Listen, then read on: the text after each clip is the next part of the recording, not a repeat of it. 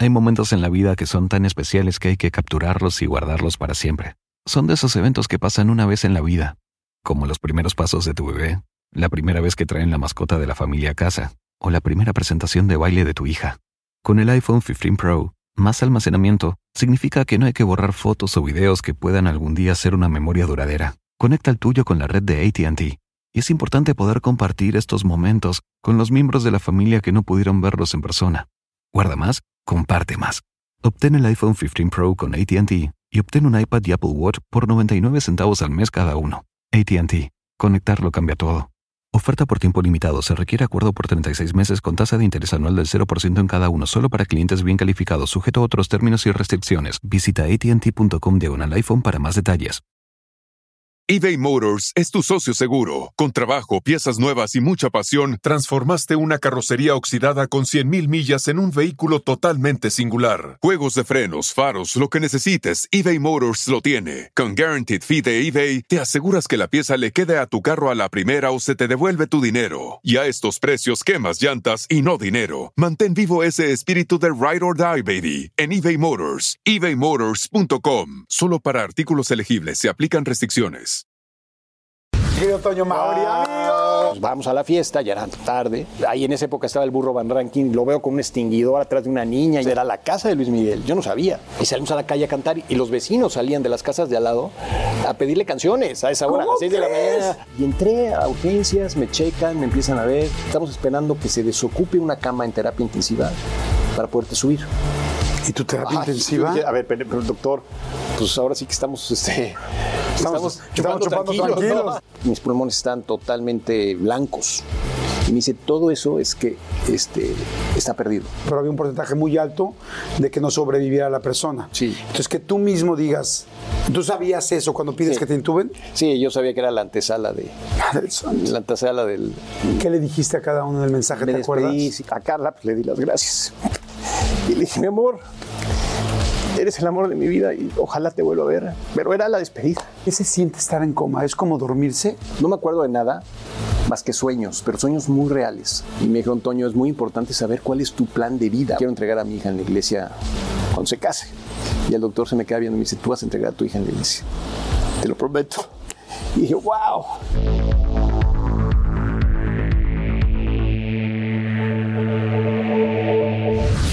Pues bueno, una entrevista más muy, muy, muy interesante, muy esperada. Es una de las entrevistas que llevamos prácticamente desde que arrancamos con muchas ganas de platicar con él, porque pues es una inspiración en todos los aspectos, desde la parte eh, de trabajo, desde la parte profesional hasta la parte humana. Eh, estamos en una zona muy linda en Coral Gables, en Miami. Estamos directamente en su casa, lo cual agradezco muchísimo que nos abra las puertas de su casa y de su terraza en este momento.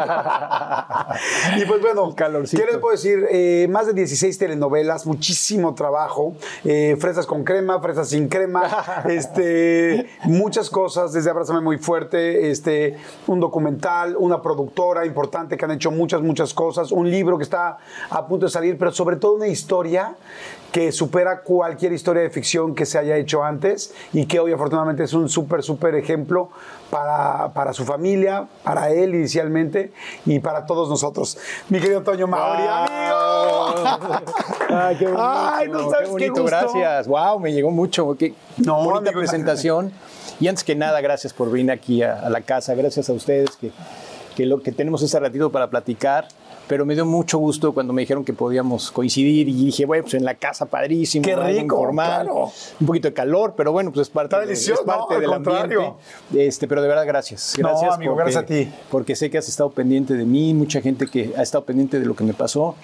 Y, este, y qué padre poderlo platicar, Claro. poderlo contar, poder este, eh, compartir un ratito y, y experiencias que, pues, que han surgido a, a raíz de todo esto que ha pasado. Exacto. Y qué mejor que contigo. Gracias, Un gusto mi Toño, no. Enorme que se haya hecho este. Feliz, este feliz de momento. que estemos aquí. Pues bueno, a todos ustedes, este, bienvenidos a una plática más. Tómense algo con nosotros. Nosotros estamos tomando este Toño agüita, yo limonada. Perdón, que, pero- no puedes tomar, ¿no? Sí, una de las cosas que me quitaron fue el alcohol por Ajá. los medicamentos y este Y pues mira, la verdad es que... mm, no, es lo de menos, ¿no? Es lo de menos. La Pero, verdad es lo de menos, ¿no? no me ¿Extrañas algo? O sea, no, de repente en una comida, una copita de vino, sí, sí la extraño, la verdad. ¿Chela? ¿Nunca fuiste chelero? Sí, pero ya no, pero fíjate que, y, me gustaba el tequila mucho, el mezcal, pero pero no los extraño. La, verdad no los extraño. Este, hay cosas que han ido supliendo ese, esa sensación. Y, este, y la verdad es que, mira, ya pasó un año y medio de mi trasplante y, estoy con mi vida nueva feliz. o, sea, lo que menos necesito ahorita es este, eso. Pero bueno, pues una copita de vino, nunca puedo la puedo tomar, pero he preferido pero no cuando. para porque el medicamento es fuerte. Entonces prefiero darle su tiempo. y si después me dan chance, pues nos las tomamos juntos. Pues salud. Salud. Con agüita, con, limonada. Ustedes tómense lo que, lo que cada quien. Una limonada ahorita con esos calores en todos lados. Bueno, cuando estamos grabando esta entrevista hace mucho calor, pero bueno, no sé cuándo la vean ustedes. Así que ustedes tómense lo que sea necesario. Una limonada, un café o un mezcal. Ojo que le ofrecí tequila, mezcal, lo que quisiera, pero dijo, no, yo te acompaño con el agua, pero yo se lo ofrecí, no quiso conste. Sí, sí, sí, no, claro. Oye, mi querido Toño, a ver, muchas cosas que quiero preguntarte. Primero, tus dos papás cubanos. Sí. Ok. ¿Tú, eh, ¿Cómo se vienen de Cuba a México? ¿A dónde llegan? ¿Quién llega primero? ¿Cómo fue? Pues mira, es una historia también muy bonita, es una historia fuerte. Este, mi padre tuvo que, escapar de Cuba cuando la revolución en el 59, este, por las circunstancias que se estaban dando. Y desafortunadamente, pues él entró en una en una crisis de tenerse que, escapar, porque esa fue la, historia, ¿no? Este, fue en una noche sin tenerlo planeado y lo fueron a buscar y pues, pues entonces él planeó la manera de, con lo que podía de escaparse, ¿no? Okay. Este, ¿Vino en avión? Vino... No, primero es un proceso largo porque primero se tuvo que, que, escapar hacia, él vivía, él, mi familia es de un lugar que se llama Trinidad en Cuba, un pueblito muy bonito y de ahí estás a cuatro horas de La Habana entonces él tenía que llegar a La Habana en esa, en esa época para poder tratar de asilarse en alguna embajada, ¿no? Era la única manera de salir.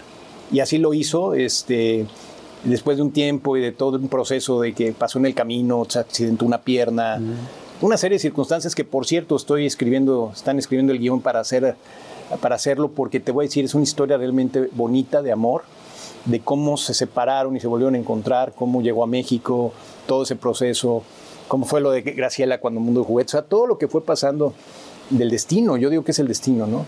Entonces sale mi padre, vía la Embajada de México, este, ah, pide asilo político, logra salir a México.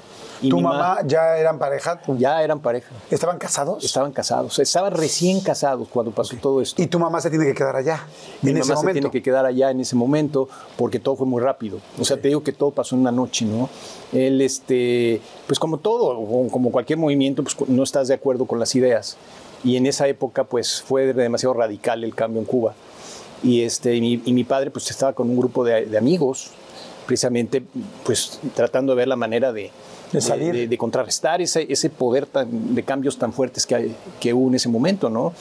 O sea, te estoy diciendo que llegaron, les quitaron su casa, le quitaron sus cosas, este, expropiaron sus, sus, fábricas, o sea, todo lo que tuvieran, negocios, pero no a él, a todos. Entonces, pues eso causó descontento, ¿no? Entonces mi padre, pues tenía un grupo de amigos donde se juntaban y decían, oye, ¿qué vamos a hacer? Esto Y tenía que ser todo clandestino porque el poder cubano era muy fuerte, ¿no?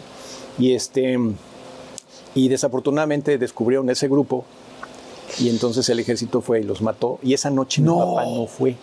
Porque estaba recién casado. amigos? Mataron a todos. ¿A todos? A todos. Y mi papá no fue porque estaba recién casado con mi mamá. Y mi mamá le dijo, quédate, quédate esta noche, estamos recién casados, quédate conmigo. Y mi papá se quedó y esa noche lo van a buscar y dicen, Tony, tienes que ir porque pasó esto. Y seguramente vienen por ti. Y efectivamente fueron por él, pero fíjate lo que es la vida y el destino. El que lo va a buscar de los soldados y toca en la ventana para que salga, era su mejor amigo de chiquito, con el que él creció. Y él fue el que le salvó la vida, porque le dijo, te doy cinco minutos para que salgas, los tienes que acompañar. Pero él, él vio en los ojos de su amigo que le dijo, pélate. Es, en serio, ahorita cinco minutos reales. Tienes cinco minutos para irte, a ver qué haces. Y él entendió el mensaje, dijo, ok, sí, este, ahorita, ahorita salgo, pum, cierra la ventana y, le da un beso a mi mamá, se despide de mi madre, se despide de, mis abuelos, se sube al techo de la casa y se, y se fuga, ¿no? Entonces esto pues, es una persecución, o sea, ya ellos esperan un poco para entrar a la casa a buscarlo, pero él ya se había escapado. Pero todo esto, todo esto fue en una, en una noche, ¿no? Wow. Y de ahí en adelante ya mi, mi- mi- mi mamá y mis abuelos no supieron qué pasó con él. O sea, si estaba vivo, si había muerto, si lo habían agarrado. Entonces, este, pues fue una historia en ese momento dificilísima, ¿no? Mi padre, único hijo, y este y te cambia la vida en una noche. La, la historia se llama Cinco minutos para decir adiós. O sea, es cinco minutos para despedirte, ¿no? Guau. De, de todos. Está bonita la historia. Oye, y además te voy a decir una cosa, tú que has estado muy metido en muchas historias últimamente, ahora que se va a hacer la biografía de Bosé, De Miguel, sí. que estuviste también en la producción de la, de la serie de Luis Miguel, Sí. o sea, te gustan las historias No, y hay mucha producción aquí, que eso es algo que vamos a platicar, qué interesante, cinco minutos Para decir adiós. adiós. Sí. Qué lindo. Llega él a México solo, Llega a México solo. Eh, llegó con dinero, con ropa, No, con- le dan, no le en cinco le minutos, ¿qué cinco dólares para que se las arreglara sin conocer a nadie en un México que en esa época era muy, muy bondadoso porque era un México mucho más pequeño. Este, llega sin saber qué hacer porque es un país desconocido, no tiene amigos, no tiene a nadie. Y entonces él siente la nostalgia de, de- de estar aquí en México y se va a Mérida, que es el lugar como que él siente que es el lugar más cercano a Cuba, ¿no? Para sentir esa, como esa sensación, ¿no? Y entonces llega a Mérida, una familia, mi papá era abogado, o sea, había estudiado, había estudiado leyes. Eh, llega a Mérida y una familia que lo ve en la calle, cubano, este, era Con muy simpático, cantaba, pues sin nada, empieza a platicar con él ahí en la calle y, y- y le ofrecen un cuarto en su casa. Le dicen, oye, sabemos lo que, lo que nos estás contando. Era un México muy distinto y estaba todo, era Con más confianza podías mucha decirle a confianza. alguien. Sí, mucha, mucha confianza. Además fue determinante porque mi padre ahí, eh, esta familia tiene un negocio que vendía vajillas de puerta en puerta. ¿Te acuerdas que cuando estábamos chiquitos tocaban en tu casa y te vendían todo un kit de... Vasconia, de- de- ¿o no? sí, de esos de platos, este, cucharas, vasos. Entonces era un kit. Y él le dijeron, mira, cubanito, le decían cubanito. Este, toma estos, véndelos y ese dinero es para ti. Y entonces él, como era muy simpático, pues acababa de las vendía rapidísimo, ¿no? Y había un De puerta en puerta. de puerta en puerta. Había un barecito que estaba cerca de esta casa y entonces él, como le gustaba cantar, iba a ese barecito, a esa cantinita, a cantar, pero no de show, sino que se hizo muy amigo del dueño y entonces cerraban la oficina y hacían bohemias, ¿no? Y una tarde que acabó temprano, se va al barecito a cantar. No tenía días, era cuando acababa temprano, ¿no? cuando él quería. Y se van a cantar y en eso entran tres, tres personas a ese barecito por la tarde y escuchan a alguien canta- canta- cantando y preguntan que quién es. Y le dicen, ah, pues un cubanito que... Y entonces, entre, entre la plática, le- les dice, uno de los tres le dicen a- al mesero, díganle al cubanito que le invitamos un, un drink, que venga con nosotros eh, a platicar, porque un cubanito en esa época en Mérida, pues sí suena como raro, ¿no? Total, le dicen a mi papá, mi papá feliz, porque él cantaba en donde fuera que le dijeran que cantaba, cantaba. Entonces sale mi papá, lo- se presentan este, y empieza a platicarle a esta persona cómo salió de Cuba. Y al final de la plática, este señor se queda viendo a mi papá y le dice, yo te quiero ayudar, yo voy a sacar a tu esposa de Cuba para traértela aquí y que tú puedas hacer tu vida, porque ya no vas a poder regresar a Cuba. Y entonces mi papá me cuenta que en esa época, pues él decía, pues, era una buena intención de este señor, no sabe lo que está diciendo. Por... Le da su tarjeta y resulta que era el secretario de Relaciones Exteriores de ese momento ¿Cómo que iba de trabajo a, Yucat- a Mérida y se habían acabado temprano y con dos de su equipo les dijo vamos al barecito a echar una copa. ¡Wow! Fíjate ¡Qué lo que es el coincidencia! Sí, es que la las- vida... Si, no, si ese día no va al barecito, se queda en la casa o hace otra cosa, pues no coincide con ese momento. ¿no? Como si ese día en la noche no se hubiera quedado con tu mamá. Tampoco. Lamentablemente, quizá muerto. hubiera sido parte de toda esa situación. Todas esas cosas, Jordi, las voy acumulando. Mi familia y yo, mis hermanas, Graciela, Fef y mi mamá, que vive, gracias a Dios, y vive en México. Ella sale, sale de Cuba para reunirse con mi papá y este señor es el que la saca. O sea, para que veas realmente cómo las cosas se dan en la vida, ¿no? ¿Y esto, llega esto hasta donde llego yo, ¿eh? O sea, hasta, vamos a llegar hasta este Sí, punto. estoy de acuerdo. Pero te vas dando cuenta cuando vas juntando todas las cosas y dices, es que todo tiene algo, todo tiene un porqué. Claro. Y cuando empiezas a analizar todas las cosas, dices, ¿qué es esto? Esto es un plan, maestro, es un plan, tu vida es un plan, maestro. Claro. Y, y por alguna razón estamos aquí y por alguna razón te cruzaste con, con la que puede ser mañana tu esposa y la mamá de tus hijos y por empiezas a ver todo y dices, wow, es que ya está hecho, ya este camino está trazado. ¿no? Entonces, este, en mi familia ha sido muy fuerte porque con todo este antecedente de Cuba, pues vinieron cosas, ya una vez que llegó mi mamá, se reencontró con mi papá y entonces sí ya era una pareja que por lo menos en pareja puedes empezar de cero, ¿no? Eh, nacimos nosotros, yo, yo nací primero, después nació Graciela y después nació Fefi. Y en esa época, te estoy hablando... Ya no estaban en Mérida, ya habían venido a la Ciudad de México. Ya, porque cuando él supo que mi mamá venía, él vino a, hacer, eh, a buscar a este señor a México y todo se hizo en México. Entonces él consiguió un trabajo aquí y le decía a mi mamá que le iba muy bien y que ya, que tal y tal. No era cierto, le costaba mucho trabajo. Entonces él se, se asentó en México para esperarla y ya que llegara, entonces pues empezar, ¿no? Y así empezó de cero, empezaron de cero los dos, pero ya juntos. Mi mamá era maestra, estudió pedagogía en Cuba, entonces pudo dar clases, entonces entre, entre los dos este, se, se ayudaban. Y en eso nace, nacemos los tres, ya, ya chiquitos. Y en esa época. ¿Tú eres el mayor? Yo soy el mayor y sigue Luego Graciela, Graciela y luego Fefi. Fefi. Nos llevamos dos años cada quien. Y en esa época, en la televisión mexicana, el ídolo de los niños era Capulina. Gaspar Enaine Capulina. Tenía un programa en el, en, el, en el Canal 2, que era en el estudio Paco Malgesto de Televisa Chapultepec, en vivo, con gente y todo.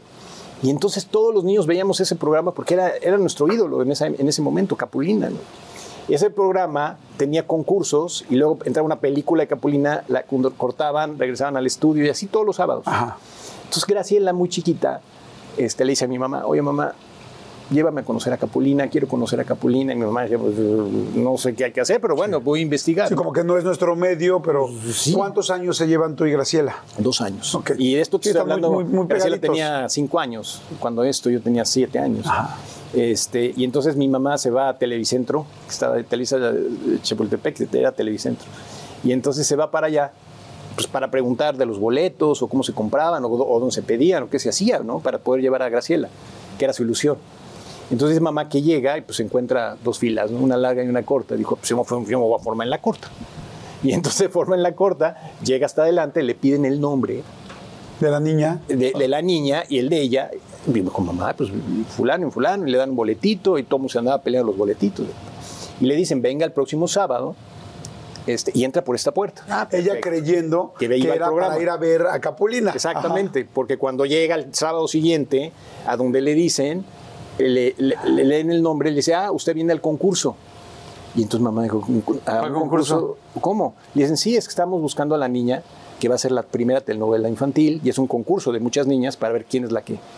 Entonces mi mamá en ese momento dijo, wow, qué alegría, porque no lo planeó, pero dijo, pero lo va a conocer de cerca. O sea, no solamente va a ir al programa, lo va a conocer de cerca, va a interactuar con él.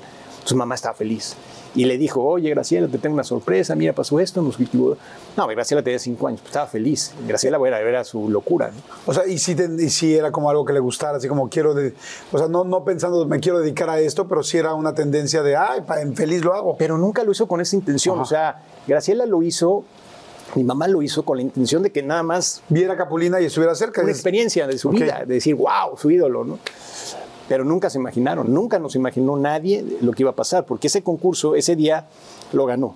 Perdón, él ese día lo ganó, pasó a otra eliminatoria, y así fue pasando, pasando hasta que llegó a la final. Y entonces ya las cosas ya eran distintas, porque ya no era el programita, era, ahora sí ya era en serio, ¿no? Y ahora era sí- Valentín Pimstein, era Raúl Astor, este, pues eran las gentes que en ¿Tú la acompañaste en algún momento a uno de esos Sí, castings? claro, yo me metí al programa, había, otro- había otros concursos, me gané una avalancha, y me ganó una- no, yo ya era brother Una de avalancha registrada. Ya era, ya, era, ya era brother de Capulina, ¿no? No, me me odiaban porque era el clásico niño latoso que se metía y. Oye, ¿y sacaba- lindo Capulina? Sí, sí, fue siempre, fue una persona muy bondadosa, muy buena, como lo veías en la televisión, porque hay gente que de repente no es Sí, no, en es igual, ajá. Pero él sí, él agarró y se encariñó de Graciela desde el primer concurso. Es más, después se lo dijo a mi papá, le dijo, mi gallo es, es- tu hija, porque lo vio y, este, y se encariñó, se encariñó mucho con Graciela. Valentín Pimstein también le dijo a mi papá, le dijo, oye, me gusta mucho tu hija, me gusta mucho Graciela.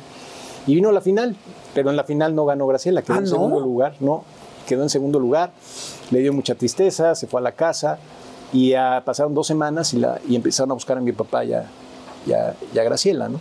¿Qué pasó con la niña que había ganado? No lo sé en realidad, o sea, ni Graciela tampoco, porque pues sí fue como algo muy, muy raro que pasara, ¿no? o sea, realmente no sabíamos. Oye, pero fíjate, y fíjense por favor qué interesante es, sobre todo hasta dónde vamos a llegar con esa situación de salud tan complicada que tuviste, cómo el destino en tu vida eh, la vida de tu familia ha jugado un papel tan importante, o sea, diciendo cada momento, cada tal, eh, la fila que no era, pero la que sí tenía que ser, Claro. la, el segundo lugar que no era, pero que sí tenía que ser con otra persona, Claro. eh, el tú estar cerca del medio, que no era, pero que sí tenía que No, ser. o pero sea, es que fue por eso.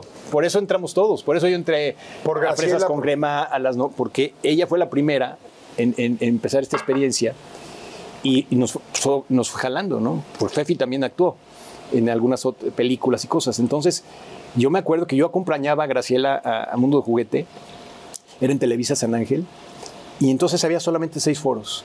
Si tú te salías del de Mundo de Juguete, enfrente eh, grababan El Chavo del Ocho. ok, no, Al lado la criada bien criada, wow. los polivoces. Entonces yo me iba de foro en foro, chavito de siete años, con la hija de Pimstein, con Verónica. Y entonces me iba con, nos íbamos chiquitos de chavitos. Pues era más sencillo, no era como es ahora Televisa, era muy sencillo. Y entonces nos pasaba, y me hice brother del chavo, me metían al, ¿En el al, ba- barril? al barril, No, me metían a los programas. este, Veías la grabación, corte, Sí, tal. ahí vez. estaba yo, y Toño, a ver, vente, y, me- y jugaban conmigo, con Graciela. Es que había un ambiente ahí, pues era, era, era mucho menos producciones Sí, que ahora, ¿no? era mucho más chico. muy chico. Sin embargo, las producciones tenían un impacto mucho más grande porque la televisión en esa época, las teles te- tenían 13 canales, imagínense, y en México había quizá cuatro o cinco canales de televisión Sí. abierta. Entonces lo que se veía ahí lo veía el 60, 70% de la población. Todos. O sea, no es como ahora que está dividido el pastel en un millón de No, cosas. O sea, ya hay internet, si ya la hay- gente veía el chavo o veía Era lo único que había. este mundo de juguete. Era lo único éramos- que había. me acuerdo que el mundo de juguete pues tenía la canción de las primeras canciones de Lupita, Lupita D'Alessio. D'Alessio, exactamente. Este, y era una locura, pues sí No, fue la primera sí, infantil. duró 600 y pico de capítulos, duró tres años al aire. esa Tres años. Era para durar 150, pero como empezó a funcionar, la fueron alargando. Y yo me acuerdo desde chiquito, Sara García, Gloria Marín, Guau. Irene Ori, este, Ricardo Bloom, o sea, todos los actores que pasaron por esa novela, y de todos tengo muchos recuerdos. Imagínate, yo estaba chico. Y además yo luego, estando en Televisa, este, abrieron el centro de capacitación. El SEA. Televisa, que en ese momento lo, lo, lo abría Marta Zabaleta, ella era la, la encargada de hacerlo, y era una escuelita chiquitita, o sea, eran, estaban los cachunes, estábamos nosotros, y pff, éramos nada, éramos 20 personas. Yo estaba con el Güero Castro, yo, estábamos en el mismo salón Ah, de- ¿sí? de- del SEA, me acuerdo perfecto. Y era, era diferente, era todo muy, muy pequeño, ¿no? Pero Sí. de, ese- de esa experiencia es de donde yo brinco Empiezas. a Fresas con Crema. Sí, vas primero, vas primero con Graciela, te ven también, además digo, los tres hermanos, porque en esa época no solamente era importante si sabían actuar o si tenían ángel, sino también era importante el físico. Y los tres son, la verdad, muy guapos. Claro. Ay, Entonces, bueno. no, fueron, digo, Graciela era una niña preciosa, de hecho te voy a Sí, platicar ahorita una anécdota que tuve con Graciela. Fefi también, y evidentemente tú también. Entonces, pues yo creo que lindos, pendientes, con ángel Gracias, y con ganas de actuar, pues evidentemente dijeron, pues Gracias. entraste al SEA. Fíjate lo que a mí me pasó con Mundo de Juguete. Yo tengo más pues, la misma edad que ustedes y este y entonces yo empiezo a ver Mundo de Juguete, me impacto, pues sí, veo a la niña, actriz, bonita, linda, Ah, con Ángel, porque estamos muy chiquitos todos. Y ya, de repente acaba Mundo de Juguete, pasa, no sé, 6, 7 años, 8 años, no sé, no sé si Graciela siguió haciendo muchas cosas más o no, la verdad no me acuerdo. Me acuerdo de ti, por Fresas con Crema, y porque tú seguiste como todo esto, pero de Graciela no la recuerdo mucho más después. Y de repente un día hablo de un teleguía, que teleguía pues era esta revista como pues Sí, donde de- se veían de- todas las, las guías de qué iba a pasar en el día, los canales y qué programas había, Sí. la, programación, La programación. y dos, tres este, entrevistas. Entrevistas. Y veo una foto de Graciela Mauri, yo ya a mis 15, ella a sus 15. Sí, claro. Y yo así de crack. Dije, está guapísima. Dije, está preciosa. Porque además, yo fui fan muy fuerte de dos, de dos personas, de Timbiriche y de Graciela. Y Ah, entonces qué dije, padre, qué qué, padre. hago? Dije, la quiero conocer, está guapísima. Porque además ya estás en la época de adolescencia, ¿no? ya chavo. Y entonces agarro el directorio telefónico amarillo, me doy cuenta que vienen puros negocios y luego el blanco. El blanco, Y dije. ¿cuántos Mauri hay? Sí, había poquititos. Y abro y había 25, Sí, 30 Mauris en México. máximo. Y dije, pues 30 Mauris, pues hablar. Y empecé a hablar por teléfono a cada una de las casas. Guau. Hola, disculpe, ¿me comunica con Graciela? No, aquí no vive. ¿Me comunica con Graciela? No, aquí no vive. Tal, tal, tal. Hasta que de repente me dicen, me contesta una chica, una nanita de servicio, y me dice, ¿de parte de quién? Y yo así, Ah, ya. y yo, no, pero mi corazón yo, "Eh, de Jordi, permítame, se la paso. Ay, y de qué buena a los onda. tres minutos, dos minutos me contesta, bueno, y yo así, y yo, Graciela, buena historia. sí. Graciela, Mauri. y me dice, sí. Y yo, y yo, hola, habla Jordi. Soy una persona que te ve y te vi en el teleguía y estás muy bonita. Ay, qué bueno. Bueno, ¿me creerás? Ahí me di cuenta, yo creo, que siempre comprobé después también conociéndote un poco más a ti, de la calidad, de la calidez humana que tenían ustedes como familia. Se quedó conmigo, Graciela, platicando 15 minutos. ¿Saben lo que es que una persona que es pública se quede platicando contigo 15 minutos por teléfono? Como que le dije, es que me encantas, tal, es que tal, yo veía, mucho, qué lindo, muchas gracias, cuéntame. Me dio 15 Qué minutos, eso es qué buena muchísimo historia. tiempo. Bueno, todos saben lo que es 15 minutos y más ahora. Nunca le volví a hablar, nunca la volví a molestar, pero me quedé con esa ilusión de decir qué linda que me regaló. Y después, algún día seguramente se lo conté ya en, en- persona y este y ahora te lo cuento a ti. Ay, qué buena historia. Pero Graciela, desde Graciela ahí, lo está oyendo, así que le va a dar mucho gusto. desde ahí me di cuenta cómo, cómo era la familia. Después te conocí a ti, porque fue con quien más cercanía Sí. ya después tuve. No mucha como la que quisiera, pero nos vimos más. Gracias, Jordi. Y entonces veía esa calidez humana, que la sigo comprometo ahorita con tu hijo, No, que me abrió la puerta hoy. O sea, notas Gracias. cuando una familia tiene Gracias. esa línea, ¿no? Entonces, bueno, así fue lo de Mundo Gracias, de Juguete. Y entonces entras tú a, a, Bueno, te comento, esto que, que- que tú me dices, eh, lo recuerdo mucho porque siempre mi papá y mi mamá nos hicieron ver que las cosas eran así, que teníamos que ser totalmente naturales en la vida, en lo que hiciéramos. Y eso se lo agradezco mucho a mi padre que, que me lo inculcó, me lo enseñó y gracias a él yo soy quien soy, gracias a lo que mis padres me, Claro. me enseñaron, ¿no? La educación, la manera de ver la vida, la manera de ver las cosas, y se lo agradezco. Y todo lo que, lo que la vida te va poniendo, como era el antecedente de mis padres de Cuba, que desde chiquito supimos cómo era, Chévere, este, nos ayudaron siempre. Mi, mi papá fue una gente muy cercana con mi mamá, nosotros. Este, pues, era una familia que no conocía a nadie, entonces estábamos siempre pegados, ¿no? Sí. No teníamos pa- parientes, no teníamos primos, no teníamos tíos, no teníamos hasta después. Este, entonces esa unión y ese, esa educación que nos dieron ayudó mucho para el día de hoy, ¿no? O sea, Graciela, estoy feliz del matrimonio que ha hecho su familia, sus hijos. Fefi, mi hermana, feliz con, con su hijo y con Hugo. Y yo, ¿qué te puedo decir? El hombre más feliz del mundo, ¿no? 30 años llevo casado con Carla. Una relación bellísima, bellísima, que desde el principio, y gracias a Fresas con Crema, porque Carla y yo nos conocimos por Fresas con Por Crema. Fresas. Entonces, ¿Cómo, cómo empezó Fresas? Porque según yo iban a hacer ustedes como un programa de televisión originalmente con Luis de Correcto. Llano, ¿es así? Correcto. Iba a ser una cafetería que se iba a llamar Fresas con Crema, pero en ese momento al mismo tiempo estaba este Cachún. Cachún Cachún. Entonces, para no juntar dos programas parecidos, en- era, la época de los grupos, están todos los grupos en su apogeo en los ochentas. Entonces Luis de Llano dijo, mejor hacemos un grupo de chavos que se llamen como la cafetería por si después hacemos del, del grupo, pasamos al programa. ¿no? Empieza el grupo que le va muy, muy bien. Sí, nos fue muy bien. Una época muy bonita. Cantábamos con Timbiriche juntos. Eran los grupos que en ese momento estaban en Televisa, que era Timbiriche, Flans. Cantamos mucho con Flans. Nos tocó cantar con Chayanne. Nos canta- tocó cantar con Luis Miguel. Oye, que los Eran- mandaban antes de que los lanzaran, que los mandaban de modelos a los, a los videos de otras personas Sí, para que se salimos fueran. en 20 modelos. ¿Sí? Salimos en el de Miguel Bosé de La Chula, salimos en, en muchos, sobre todo porque antes esa área de Luis de Llano y todo concentraba muchos, muchas producciones. Y muchos, este, antes las, este, las disqueras pues, prácticamente trabajaban juntas, ¿no? Entonces se compartían los espacios, ¿no? Siempre en domingo, Exetú, coincidíamos Ay, todo Exetú, el tiempo. qué Todo el gran tiempo. programa, No, hombre, eso fue una maravilla. Ahí conocí a Carla. ¿En Exetú? Mi esposa, sí, en ¿En los Exetú. lunes de Canta Canta o en los Pues martes de tu sueño cada- posible? Cada vez que iba a XETU, veía una niña ahí que se, pues, estaba viéndonos, pero yo pensaba que pues, era hija de alguien o trabajaba ahí, porque siempre era en XETU. Y eh, yo la saludaba, y hola, ¿qué tal? Yo no sabía quién era, pues, estaba, estaba más chiquita.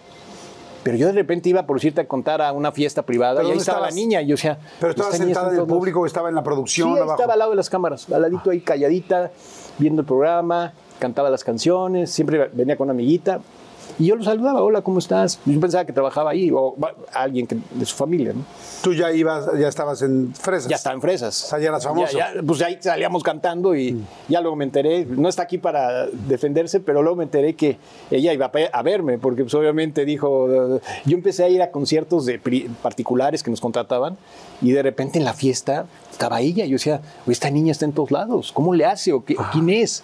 Pero estaba- ahí estaba en todos lados. Y entonces, este, pues total, pasa el tiempo, nos dejamos de ver porque pues, estaba muy chiquita yo también.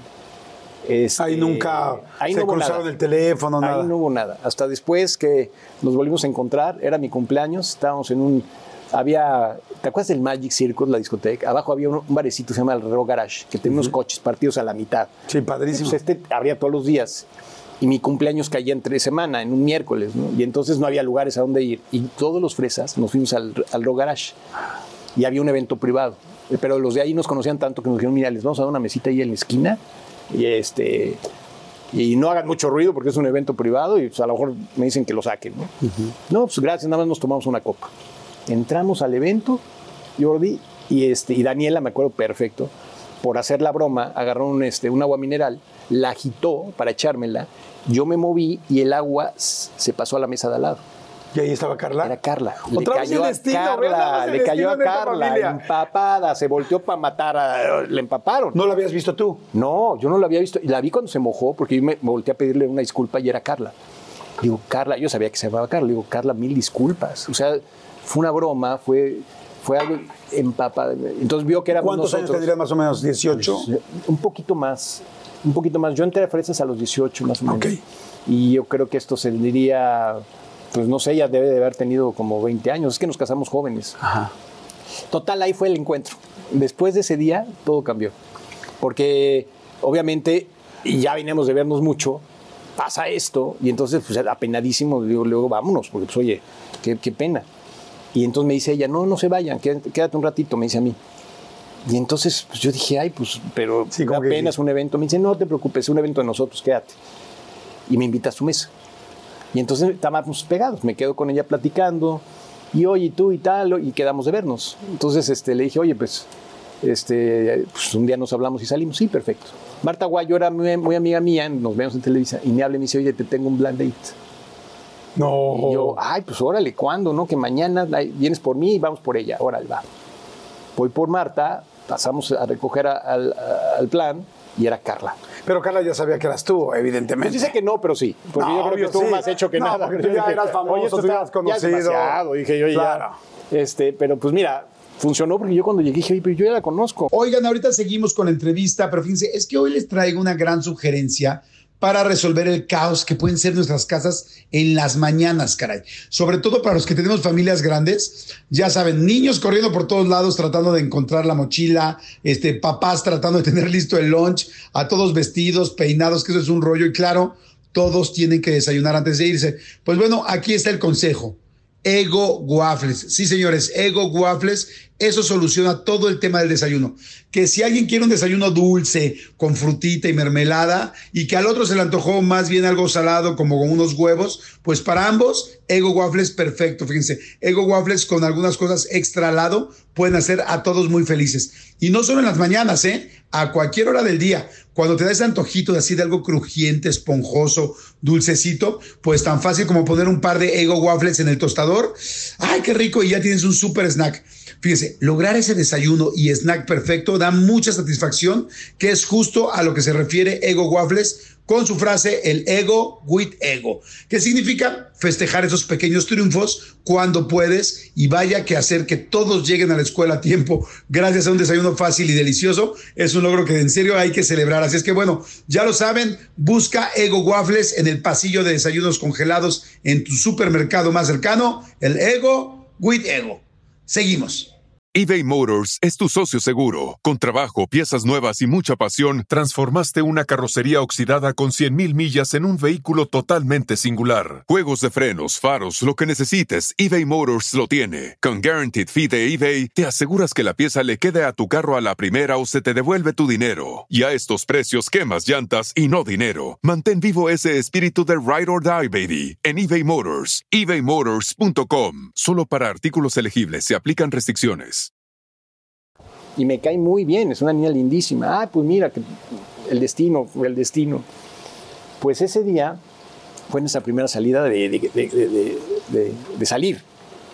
Y me dice Carla, nada más te quiero pedir un favor, tengo que alcanzar a mi hermano a una fiesta antes de regresar, porque tengo que regresar con él, por la hora y tal. Dije, ay, bueno, pues, adelante. Fíjate, íbamos con este, íbamos a un concurso que hacían en el Magic de las escuelas que bailaban. Íbamos de. De los intercolegiales. Y entonces, este, Total, se alargó, se alargó y se alargó y acabó tardísimo. Le dije a Carla, oye, este, yo creo que mejor te llevo a tu casa, ya es muy tarde. No, tengo que alcanzar a mi hermano en la fiesta para llegar con él a mi casa. No, pues vamos, está en Tecamachalco. Pues vamos a la fiesta, ya era tarde. Y antes de entrar veo salir un mariachi lleno de pastel, con las guitarras rotas y, bueno, mentando madres, mentando madres.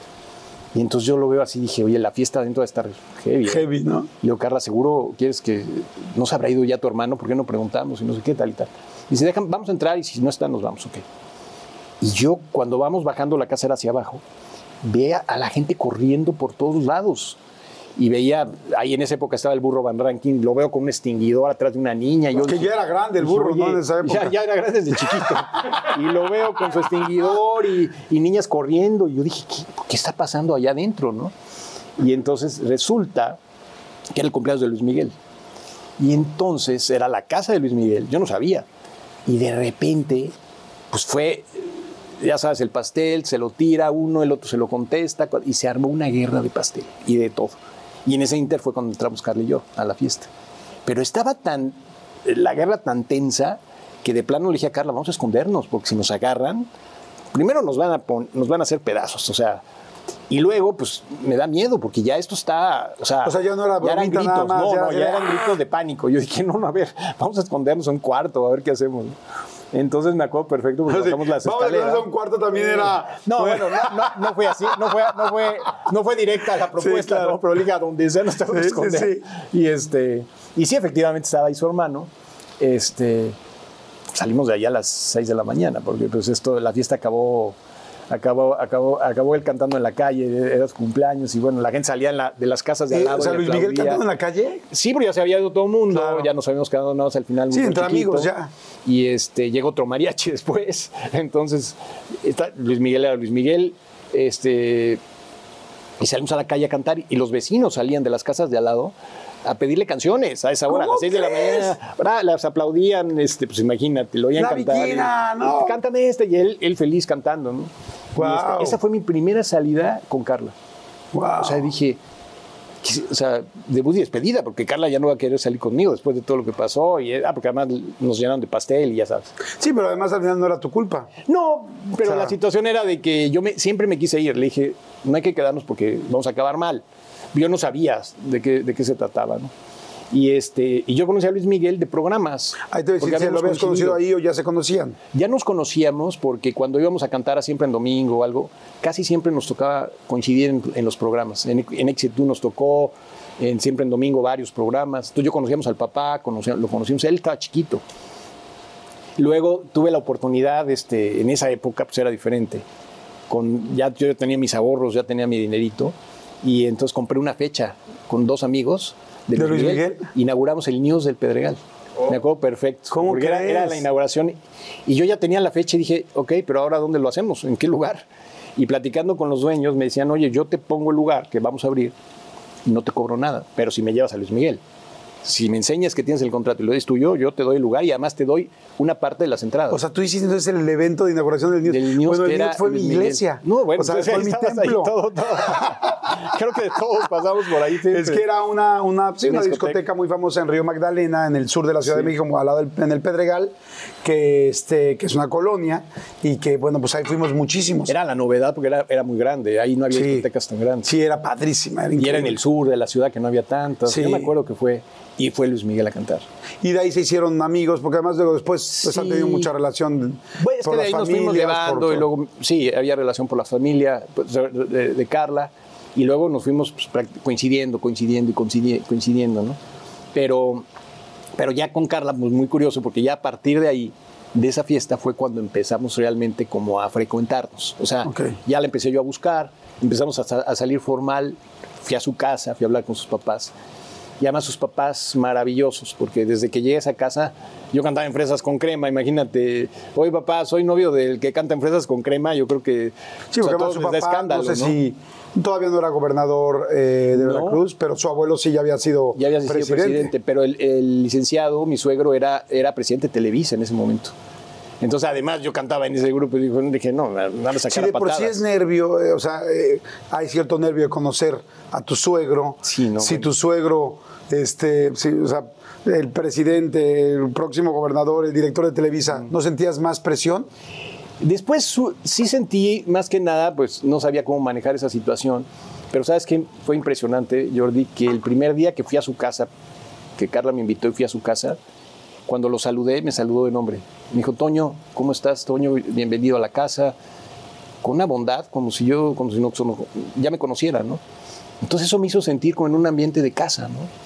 Y luego la abuelita, que era muy simpática, es francesa, una señora ya, ya mayor que veía las novelas, entonces me decía, oye, a ver, cuéntame tal novela y cuéntame tal novela, y yo pues hablaba con ella, y se fue dando una relación muy bonita, y ahora pues imagínate, tenemos una relación maravillosa. ¿no? Claro. Este, No, no, bueno, además no, después es de una 30 familia- años y lo que han hecho. Jordi es una familia encantadora, por todos lados, mi suegra, una mujer maravillosa, mi suegro, mi cuñado Miguel, este, pues es una familia linda, eh, una familia común y corriente, o sea, me atendieron, me abrieron las puertas de su casa, pues yo no era nadie así de nada, este, y mira, llevo 34 años con Carla, feliz de la vida y con una familia preciosa. No, y, la- y la- y las pruebas que han pasado, de por sí ya eh, tener muchos años de casado es algo que habla mucho de una pareja. Ahora, además, la situación que pasó ahora con tu salud y cómo estuvo. Sí. Vamos a ir rapidísimo a un refil, vamos a hacer un refil de volada para que todos ustedes puedan este, servirse algo más, ir a checar algo que tengan que checar, eh, no sé, cualquier pendiente que tengan. Si les está gustando, por favor, este, denle follow, síganos, suscríbanse en el canal, eso nos ayuda muchísimo. Entre más eh, seguidores tenemos o suscriptores tenemos, pues bueno, más entrevistas podemos hacer, entonces lo agradecemos muchísimo, es gratis, siempre va a ser. Así es que bueno, pónganle ahí suscribirse y regresamos de volada con Toño Mauri. Gracias, Jordi. Padrísimo, al contrario a mí. Voy a regresar a la parte de fresas con crema. Sí. Este, pues realmente había mu- tuvo muchos éxitos, ¿no? Porque Tuvimos cinco años. empezó, no sé si fue primero la de cómo no quererte a ti, a ti. luego este Primero fue Me enamoro. Dime que me quieres, este, Sí. evidentemente siempre, siempre. Tour, que ya fueron de los, de los discos más disco, recientes. sí. Este, Todavía hicimos un disco más, el quinto, que ya no salió. Hubo una época donde, porque además ustedes sí cantaban, o sea, a pesar de que era una época de muchos grupos que era puro playback, playback, playback y que se fijaban más en la imagen, ustedes sí cantaban, o sea, era un grupo que cantaban mucho más, ¿no? Más o menos. o sea, no quiero romperte Bueno, la ilusión, te- te- pero te- es que en esa época todo era que tengo que playback. platicarte eso y una cosa del conejo de Pascua, ¿no? de, de Santa Claus que te quiero comentar. Oye, no, lo que pasa es que en esa época, Jordi, todo era playback. Los equipos que había también para los programas no te, no te daban la posibilidad de ecualizar un micrófono. O sea, era. Me acuerdo que tenía una antenita aquí que pues, no servía para nada y no eran, eran fake. Este. Pero eran todos, ¿eh? Yuri, nosotros. Era la época, era la época que. Sí, no era, no era que la gente no cantara, no todos no cantaban, sino más bien era como se entregaban, cómo se operaba. en ese momento, o sea, todos en general. Bueno, los que nos tocaban atrás, los mú- músicos de figuración, Ajá. después fueron los jaguares. ¿Qué? ¿Cómo Imagínate, crees? cuando sacaba Fresas Los jaguares Poncho, pues eran los que iban con nosotros a las giras, dormían en los camiones. ¿En serio? No, no, yo cuando de repente ya los vi me dio tanto gusto, pues ya eran, ya eran, ya eran todos, Claro. Oye, y este, entonces salen todos estos discos. Me acuerdo que hubo un disco con una portada donde como que ya no eran tan fresas o como que les preocupaba y salían en boxers o me estoy confundiendo. Sí, ese fue el tercer disco de Fresas. Ahí ya no era Fresas con crema, ya nada más era Fresas. Ajá. Solamente Fresas. Y es ¿Y una por qué los foto- boxers era solamente No, por- lo que pasa es que cuando nos estábamos cambiando se nos hizo chistoso hacer una foto en calzones, pero para nosotros. O sea, como de, ay, vamos a salir. Sí, está chistoso. Esa la guardamos para nosotros. Y entonces cuando vieron todas las fotos se les hizo tan simpática que dijeron, vamos a ponerla. Nada más no, está, no, está, no, no se ve nada. Claro. Sí, Y nada, entonces, como shorts este, o trajes pues, de baño. sí, dijeron, ay, pues mira, no son tan fresas, ¿no? Vamos a ponerles una imagen que no sean tan fresas. Ajá. De, la- de un lado salíamos arreglados y del otro lado salíamos en calzones. ¿no? Ajá. Entonces era la intención era esa, que no éramos fresas ni tan fresas. Y así se llama el disco Fresas ni tan fresas. Ok. Y este y ahí fue cuando cambió un poquito el, el esquema El concepto. y de ahí se siguió hasta que Mariana salió del grupo. Fue la primera que, se, que salió del grupo Para hacer novelas, para hacer ¿no? novelas. este, y ahí pues vino Andrea Legarreta, vino este, eh, Jackie Munguía. Este, tu- tuvimos ahí una rotación de, de- de personas. Pilar, este, Montenegro, Pilar Montenegro. Este, o sea, fueron entrando y saliendo, entrando y saliendo, pero ya ahí fue cuando Fresas prácticamente se desinfló, ya con la salida de Mariana y luego me, me llamaron a mí para novelas y ya. Eso te iba a preguntar, ¿y tú por qué sales de fresas? Pues yo iba un día caminando por el pasillo en Televisa, que era donde ensayábamos y donde trabajábamos. y de repente Valentín Pimsen me ve y me llama. Y me dice, oye muchachito, ya me conocía desde chiquito, ¿no? Y entonces me llama y venía con Víctor Hugo Farril, que en ese momento era el vicepresidente de Televisa San Ángel de novelas. Y llega y me dicen, venían los dos caminando y yo voy a verlo. Yo venía a ensayar, caminando por el pasillo. Y entonces me dice, oye, ¿has pensado en hacer eh, novelas? Este, ¿Te gustaría hacerte en novelas? Y pues yo en ese momento le dije que sí, porque pues yo no sabía, ¿no? Le dije, pues sí, me gustaría hacerlas. Fue lo único que me dijo. A las tres semanas me mandan a llamar y me dicen, oye, que, que te presentes en la oficina de Valentín Pimstein. ¡Wow! Y dije, ah, caray. Y entonces ahí este, me dice Valentín, me dice, oye, este, voy, a hacer, voy a hacer una novela que se llama Simplemente María. Ah, te iba a preguntar si era simplemente Era María. Simplemente que ahí eras hijo de Victoria de Rufo, Victoria ¿no? Rufo. Ajá. Era el hijo de María. y entonces la verdad es que esa fue la novela más... Primero hice otra novela que se llama Juana Iris, también con Victoria Rufo. Este, y después ya hice Simplemente María. Cuando haces novelas con Victoria Rufo, ¿te enseña a llorar? no me acuerdo. Porque es fantástica, ¿eh? En serio, la mejor. Es una excelente No, y además actriz. siempre yo, pero era... La adoro. Hicimos una amistad padrísima, sensacional. Fuimos a Rusia con esa novela. Este, divertidísimo porque iba Eugenio Derbez, iba ella, eh, en ese momento eran pareja, iba yo con Carla, recién, recién este, ¿Casados? casados, y este, pero ahí fue donde yo me di cuenta cómo las novelas llegan, llegaban tan lejos, o sea, porque como tú dices, tú haces una novela, es el foro, Claro. y ya, pero cuando vienes a ver el impacto que tienen las telenovelas en el mundo, en Ucrania, en Rusia, en España, en, en toda Europa, o sea, es un impacto. O sea, el privilegio de amar. esa fue la novela que para mí me, me marcó más. O sea, fue de. Ese fue un trabajo para mí que me, me dio muchísimas satisfacciones, el privilegio de amar. Fue el toque. En algún momento, al asunto de estar tan cerca de la familia alemán, fue como un peso así de que es que Toño consiguió su trabajo por esto, o es que como el papá es director de Televisa, Sí. entonces por eso le dan más chamba. Sí, sí, sí, sí, siempre, siempre, siempre estuvo eso. O sea, siempre. Eh, ¿En algún momento te molestó? No, me lo decían. Me decían, ah, pues qué padre, pues te dan el, el trabajo por eso, ¿no? Este, me costó Sí, mucho saber trabajo. que había sido más bien desde antes, más bien tú habías sido tú habías antes. conocido. Éramos novios cuando, cuando yo empezaba a hacer novelas. Es más, de hecho, cuando simplemente María todavía no nos casábamos, éramos, éramos novios. No, nos- me casé después de simplemente María. Y por eso era más difícil, porque éramos novios, ¿no? Este, pero, pero sí, sí me decían, ah, pues es que, pues imagínate, pues te dan el trabajo y a ti sí te ayudan y, y es el papá de Carla. Pero mira, la verdad es que en ese momento me dejaron ser quien, quien yo era. ¿no? O sea, nunca, nunca vino un, ay, este, eh, vamos a ayudar a Toño con esto o lo otro, porque tampoco fue algo muy, muy grande, ¿no? Yo iba haciendo las novelas conforme venían y eran personajes, no eran cosas así tan volumentosas. O sea, era- un día me tocó de sacerdote, otro día me tocó de doctor. O sea, yo me iba acomodando, pero yo también buscaba que, que no me absorbiera tanto, porque yo quería llevar una relación formal con Carla, ¿no? O sea, yo sabía que para poder llevar una relación formal con Carla tenía que darle su tiempo. Entonces yo dije, mira, prefiero hacer lo que me gusta, pero en una medida sin llegar a, a- a una fama. No, no, no, simplemente para yo estar bien, hacer lo que me gusta. Oye, ¿y siempre quisieron tener dos hijos? Yo no podía tener hijos, fíjate. No me digas. Fíjate que eh, cuando nos casamos y empezamos a, a buscarlos, este, pues revisaron a Carla y Carla estaba perfecta. Y entonces me revisaron a mí y me dijeron, bueno, pues vamos a checarte a ti a ver qué. Y resulta que yo era el que tenía el, el problema. ¿no? Te hicieron un conteo. Me hicieron un conteo. espermatobio- Espermatobioscopía. Exactamente. Mejor conocida.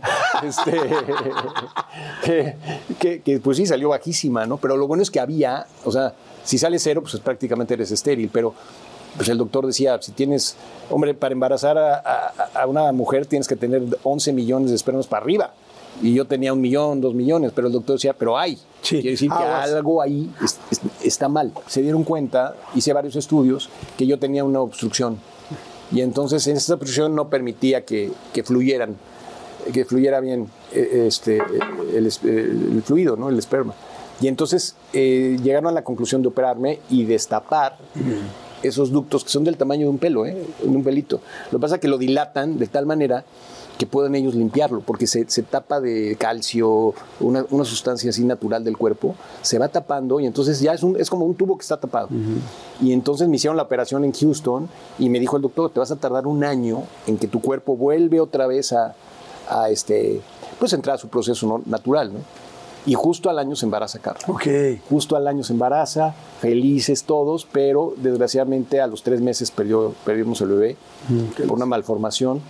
Este, le hicieron un, un legrado y este, inmediatamente se volvió a embarazar y nace Carla Teresa. Qué bueno. Entonces nace y era la... Pero fue gracias a la operación porque sí, yo estaba, tenía esa obstrucción, ¿no? Que por cierto es una cosa tremenda. O sea, pero yo feliz de hacerla, lo hubiera vuelto a hacer, pero... Ah, porque después se volvió a tapar. Cuando quisimos tener más, más hijos, yo me fui a checar y se había vuelto a obstruir. O sea, tendría que haber pasado otra vez todo el proceso, pero es un proceso muy duro, o sea, muy duro como hombre, como... O sea, el proceso de- de- del cuerpo, la operación, fuertísima. Pero ahora que ves aquí a tus dos no, hijos, no, bueno, te digo que la- me volvería vale a echar pena, ¿no? uno por hijo sin problema, o sea, Claro. imagínate, y, y- y entendí muchas cosas, ¿no? Y entonces, este, pues nace Carlita, nace Carla Isabel, este, digo, Carla, Carla Teresa, Carla Isabel es mi nieta, Carla Teresa nace. Porque ahora tienes nieta. Ya tengo nieta. ¿De cuánto? ¿Cuatro meses? Dos meses. Dos meses en este momento No, que estamos este grabando tamañito. esto. No, no, no. bueno, es una locura. Qué bonito, porque ahorita vamos a platicar de todo eso, De ¿no? eso, Porque yo me acuerdo sí. que una de las cosas cuando empezó eh, este asunto, lamentablemente, de la situación, la enfermedad que tuviste tan fuerte, o la, sí, la, la situación tan fuerte, inclusive el coma, yo, dentro de todo lo que vi con, con la situación médica que tuviste, siempre vi muy presente a Dios, siempre vi muy presente tu fe, siempre vi muy presente. Y, y ahora, ahora que me abre Toño, que él me hizo a favor de abrirme la puerta, es siempre impactante, pero tú notas cuando hay una vibra linda en la gente, cuando qué hay padre. como una... Ay, es que no sé si lo puedo decir así, como una bondad, porque Sí. realmente no estás todavía sí. eh, eh, exponiéndote a una situación, Claro. pero se nota, se nota, porque yo creo que más que la vibra es el alma. Sí, es totalmente. impactante que uno pueda sentir el alma de una familia, de una persona. Así me pasó ahorita con, con tu hijo. Me dices que todos estuvieron en esta situación, evidentemente, de tu, del problema médico que tuviste. Sí, totalmente. ¿Cómo empezó? ¿Qué fue?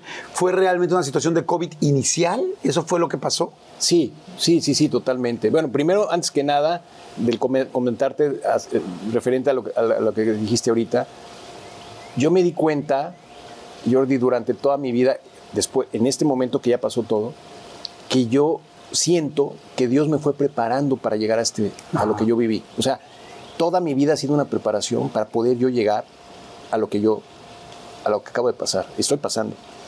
Porque cuando empecé a juntar toda- todas estas cosas que hemos platicado, te empiezas a dar cuenta que atrás de todo hay, hay esa, como esa preparación de Dios que te dice, vas a, vas a ir a pelear, pero te tienes que preparar. Porque los, eh, cuando empiezo a ver, mira, la pandemia, cuando, cuando empieza la pandemia, pues todos los días rezábamos aquí, mis hijos y yo, un rosario, veíamos la misa por la televisión porque no podías ir a las, a- no se podía salir de la casa, entonces las misas las daban por la televisión y todos los días teníamos así una rutina de rezar, de ver la misa y así era nuestra, nuestra, nuestra, pues nuestro cautiverio aquí, o sea, nuestra, nuestra pandemia. Rutina, ajá, sí. Y entonces, este, pues traíamos una fuerza muy, muy grande espiritual, o sea, estamos súper cargados, súper cargados. Y con esto, pues yo sí sentí una como seguridad. Yo decía, no, bueno, nosotros estamos con Dios, estamos protegidos, ¿no? Pero, pero me di cuenta de qué se trata la, la- la vida, ¿no? De qué, de, ¿Para qué estamos aquí? Y me ha tocado vivirlo de cerca y de poderlo platicar porque fue una experiencia muy fuerte. Nosotros en familia nos contagiamos todos al mismo tiempo. Mis hijos, Carla y yo, todos los que vivimos en esta casa nos contagiamos al mismo tiempo. Al que le pegó con tanta fuerza fue a mí, a ellos no. Ellos pasaron como, como los síntomas. El proceso normal de los 14 días. Estuvieron, ajá, estuvieron con calentura, estuvieron sin el sabor, Toño, mi hijo, sin el olfato, pero les pasó. Pero yo me iba complicando, yo decía, bueno, este, esto, a ver, yo no me siento bien. O sea, yo empezaba ya con problemas de respirar, me faltaba el aire, pero todavía estaba en el proceso de que empezaba. Los primeros 14 días, donde todo el mundo pensaba que iba a todos terminar simultáneamente los síntomas, se veían aquí en la casa, estaban todos juntos, todos, Sí. estaban, todos estaban contagiados, no había ninguna separación de nadie. Nadie, no nos separábamos. Ok. Y es más, era el Día del Padre, me acuerdo perfecto que estábamos aquí en la casa, todavía cortamos un pastel entre nosotros, este, eh, nunca nos íbamos a imaginar lo que venía, porque el tema fue que yo día con día me empezaba a, a empeorar. Este, yo a ellos los veía normal, o sea, veía que el proceso en ellos iba estacionado, pero yo sí, por si me vino la calentura muy fuerte, me vino una diarrea fuertísima, empecé a perder, ya, ya no tenía el sabor. Y entonces conforme fue pasando eso, se fue cada vez complicando más. Y me acuerdo que estaba en una entrevista al aire, en vivo, con Raúl de Molina y Lili en el programa. Lili Stefan, ajá. Y Lili Stefan, y entonces este, me dijo Raúl, me dijo, oye Toño, al aire, me dijo, yo te conozco y no te ves bien. Este, deberías de ir a, a- a que te chequen, no pierdes nada. Estaban haciendo un Zoom. Estábamos en Zoom en vivo, en el programa. Y yo, sí, Raúl, muchas gracias, sí, efectivamente lo voy a hacer. En cuanto se acabó el programa, eh, Jordi, me empecé a sentir fatal. Y le dije a Carla y a Toño, le dije, llévenme al hospital porque no me siento bien. Ya para esto mi ¿Ellos ya habían oxigenación- salido? Ellos, ellos ya habían salido, o sea, no es que ya habían salido, ellos ya estaban prácticamente en la etapa, estábamos en el final de la etapa, ¿no? Sí, ellos, porque yo sí me seguí y ellos ya estaban eh, mucho mejor. Y entonces este, yo les dije, por favor, ya llévenme.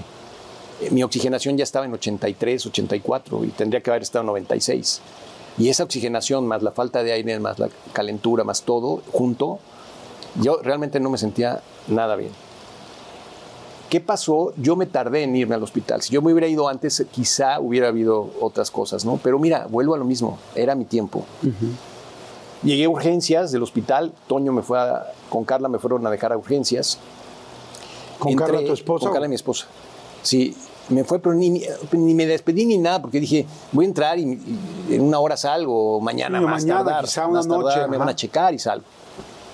Y entré a urgencias, me checan, me empiezan a ver y regresa otro doctor y me dice, Estoy, estamos esperando que se desocupe una cama en terapia intensiva para poderte subir. ¿Y tu terapia Ay, intensiva? dije, a ver, pero, pero, doctor, pues ahora sí que estamos, este, estamos, Estamos chupando, tranquilos. tranquilos, ¿no? le, digo, le digo, no, doctor, no, si no me siento tan mal. Le dijo, no, es que sí estás mal. Aquí están tus, las pruebas que acabamos de hacer y pues ese es el procedimiento. Y ahí sí fue cuando yo dije, uy, esta historia no me, no, no me gusta mucho. Este, les pude avisar, decirles, ¿saben qué? Este, pues me van a subir a terapia intensiva. ¿Por Ahí ya no había, no había relación porque Ya no había contacto. No, ya no. O sea, tú llegas al hospital, te meten, vamos a decir, ahorita les digo qué onda, ahorita salgo. Exacto. Y de repente ya no salgo. ya no hay contacto, porque ya estaba el COVID y ya los hospitales tenían, a los que tenían COVID los tenían en un área restringida, ya no había contacto con nadie. Y la frase es, tenemos que pasarte a terapia intensiva. Tú tenías tu teléfono para decirles. Siempre, siempre. Le dijiste, oigan, Yo me comunicaba parece que con me van a ellos. meter a terapia intensiva. Sí, hacía yo videollamadas, les decía, oigan, me acaban de decir que me van a subir a un cuarto de terapia intensiva, no se preocupen, yo me siento bien, vamos a ver qué pasa. Y todo era a través del teléfono y de las videollamadas. ¿no? Vamos a hacer aquí, si me lo permites, sí, sí. una pequeña eh, pausa, un Claro. refil para todo el mundo. Este, es una historia extremadamente interesante y con muchos momentos muy complicados Sí. que tienen que escuchar con calma. Así es que si tienen algo que hacer, vayan de volada. terminen- hacer pipí, acaben, sí, no exactamente. vayan, regresen, tal, lo que quieran. Este, si a los niños los va a dormir, ya duérmanos ahorita. Este es el momento de dormir a sus niños y que regresen para seguir platicando. Gracias. Regreso de volada, suscríbanse y compartan. Oigan, fíjense, dicen que menos es más y Unifón Ilimitado siguió esa filosofía y ¿qué creen? Que con muy poquito puedes hacer todo lo que quieras, pero todo lo que quieras, fíjate, solo recarga desde 10 pesos y puedes hacer llamadas, mandar mensajes, navegar por internet y además estar subiendo lo que quieras en tus redes sociales. Bueno, si no me crees, por favor ve ahorita a tu tienda, ahorita que acabe esto, ve a tu tienda más cercana a recargar desde 10 pesos con Unifón y habla con alguno de tus amigos o amigas o con tu pareja. Luego escucha radio eh, desde tu celular, así, pum, o ponte Spotify. Y si te, antoja, también échate una peliculita o es más, dale play a todas las entrevistas que tengo aquí en mi canal. Vas a ver que esos 10 pesos te van a durar un día entero para hacer lo que se te antoje. Córrele por tu SIM Unifón, porque esta promo, bueno, va a estar solo del 6 de julio al 6 de agosto. Los términos y las condiciones en www.unifón.com.mx. Pues bueno, seguimos. Está eh, pues muy interesante toda la plática, desde el principio de tu papá, cómo llega a México y ahora esta situación de cómo, así como él se salvó de una situación, como tú te salvaste junto con tu familia y con, el, y con Dios de otra, ¿no? Claro. Oye, a ver, entonces me dices, llegas entonces en la noche, este, perdón, llegas en, en el día y te dicen, vamos a pasarte a terapia intensiva. Sí. Tú les dices por videollamada a tu esposa y a tu hijo, oigan, pues parece que me van a subir a terapia intensiva, pero todos tranquilos, Así es. ¿no? Hasta ahí ¿Tenías tú ahí bien. Vino un doctor que me dio mucha confianza, Claudio Tuda, que era el infectólogo del Mount Sinai, que es el hospital que yo fui. Y me dio mucha tranquilidad, argentino. Entonces habla español, que eso era para mí muy bueno. Y me explicó, me dijo, Toño, mira, tienes el COVID. Eh, no contamos con medicamentos en este momento que sepamos que, que, lo, que lo, estamos en una etapa de, de prueba. Estamos usando esto y esto más esto y entonces ahí vamos y lo vamos a usar contigo, pero queremos que estés consciente que es todavía no hay un medicamento comprobado que es para el COVID. Y bueno, le dije, doctor, pues lo que haya que hacer, adelante, ¿no? O sea, yo estoy en sus manos. Y en sí, efectivamente, me empezaron a dar medicamentos este, para ver yo cómo reaccionaba entre antibióticos y otras medicinas. Y me iban diciendo qué era. Y entonces este, el doctor pues me iba diciendo, me dijo, oye, vas bien, vas mejorando, empezó a subir mi oxigenación. Yo de todos modos seguía con el problema de no poder respirar, pero yo, por cierto, la oxigenación se mejoraba, este, me sentía mejor, eh, mi familia me mandaba la comida al hospital, entonces la enfermera bajaba, la recogía y me la subía, y eso, eso me daba como mucho ánimo, y hablaba seguido con ellos, ¿no? Por, el, por videollamada. Yo ahí, Jordi, sentía que las cosas iban como bien. Dice, ah, mira, ahí vamos. Ya me voy recuperando Ahí y vamos. esto va a terminar pronto. La verdad es que así era. Iba, iba ya este, sintiendo que sí había mejoría. Y me acuerdo perfecto que entra el doctor y me dice, Toño, te tengo unas buenas noticias, ya saliste negativo de las pruebas. Y yo pensé que con eso dije, ya, me voy a mi casa. Dije, wow, ya la libré, Dios mío, gracias. Que no fue algo más, más fuerte, ¿no? Y entonces cuando le digo al doctor, este, le pregunto que cuándo puede venir mi esposa por mí, me dice, ahorita vienen los pulmonólogos porque necesitan hablar contigo. Bueno, va a ser para dar, un tratamiento, ¿no? ¿Cuánto- ¿Cuántos días llevarías de que entraste a ese día? Ahí yo llevaba ya más de dos semanas. Ok. Sí, es un proceso largo.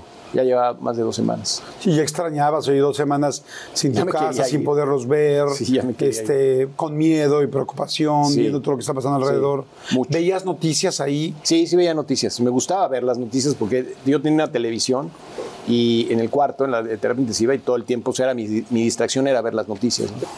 Y, este, y con mis reservas, pero sí, sí, que, sí me gustaba saber. Ok. Entonces, este, yo hablaba mucho con los doctores, sobre todo con Tuda, y Tuda me iba poniendo al día, ¿no? Me iba diciendo cómo, cómo iba todo. Me daba mucho ánimo ese doctor. Me decía, calma, paciente quiere decir paciencia.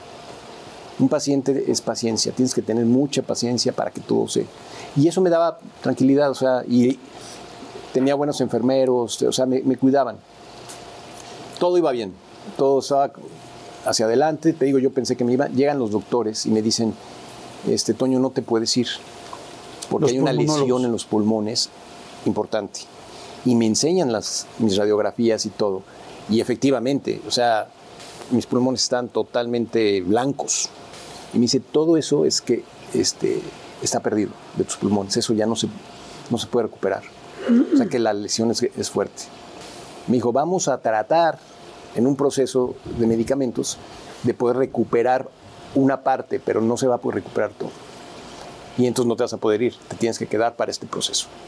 Ahí sí dije, "Mm", yo pensé que ya me iba, ¿no? Y ahí sí dije, esto ya no me gustó y yo creo que esto va para largo. Ahí fue cuando pensé, la primera ¿Cómo, vez. cómo te sentías en respiración en ese momento? Mal, muy mal. El aire. Y ya, entonces coincidía con las placas. Y o sea, coincide con lo que me están diciendo los doctores. Y entonces este, empieza el proceso. Y en ese proceso, Jordi, es cuando empiezo a ver que las cosas empiezan a, desvariar. Yo ya no tenía COVID, ¿eh? Cuando hablas, me imagino que una vez que te dicen eso, hablas con tu familia. Sí, claro. Les digo, señores, ya. ¿Cómo reaccionó tu familia? No, en el- felices, felices. Me dijeron, ay, qué bueno, papá, ya vas a salir pronto. Pero cuando le dices lo de los pulmones, Me dicen ellos, no te preocupes, si el doctor te está diciendo, pues, pues hay que esperar, pero mira, qué bueno, son buenas noticias. Eh, pues, estábamos todos positivos. positivos. Empieza mal, más mal la respiración, empiezo a sentirme mal, empiezan a afectarme más, más cosas, la presión disparada, este, pues, todos los resultados de la sangre mal y este, por lo mismo de la oxigenación. No, fatal. Empiezo a ver ese cuadro, ese cuadro, ese cuadro y se va complicando, complicando, complicando. Y llega una tarde, tarde noche. eBay Motors es tu socio seguro. Con trabajo, piezas nuevas y mucha pasión, transformaste una carrocería oxidada con 100.000 millas en un vehículo totalmente singular. Juegos de frenos, faros, lo que necesites, eBay Motors lo tiene. Con Guaranteed Fee de eBay, te aseguras que la pieza le quede a tu carro a la primera o se te devuelve tu dinero. Y a estos precios, quemas llantas y no dinero. Mantén vivo ese espíritu de Ride or Die, baby, en eBay Motors. ebaymotors.com. Solo para artículos elegibles se aplican restricciones. Algunos les gusta hacer limpieza profunda cada sábado por la mañana. Yo prefiero hacer un poquito cada día y mantener las cosas frescas con Lysol. El limpiador desinfectante Brand New Day de Lysol limpia y elimina el 99.9% de virus y bacterias. Y puedes usarlo en superficies duras y no porosas de tu hogar con una fragancia que lleva a tus sentidos a un paraíso tropical. No solo limpies, limpia con Lysol. que me empecé a sentir muy mal, pero muy mal. O sea, y ahí sí fue algo que yo dije, creo que estoy entrando en un proceso ahora sí ya muy delicado. O sea, ¿Qué yo ya estaba sentías? consciente. No, no podía respirar, me sentía muy mal. O sea, todo, todo, todo. Yo sentía que me iba a morir en ese momento. Yo, y me pasaba una cosa. La última semana que yo estuve ahí, antes de que me entubaran, yo sentí que ya, que sí me iba a morir. O sea, dije, újule, quién sabe si amanezca, porque me sentía tan mal. Pero yo no les quería decir nada a ellos, ¿no? Claro. Con ellos hablaba, y después pierdo la noción del tiempo porque te empezaban a sedar. Y las sedaciones ya no sabía yo si era de día o de noche, no tenía luz, era la luz del cuarto. Entonces veía el reloj, pero no sabía si eran de la noche o del día. O sea, la tele era como mi guía, porque yo veía el noticiero y decía, ah, entonces es la tarde.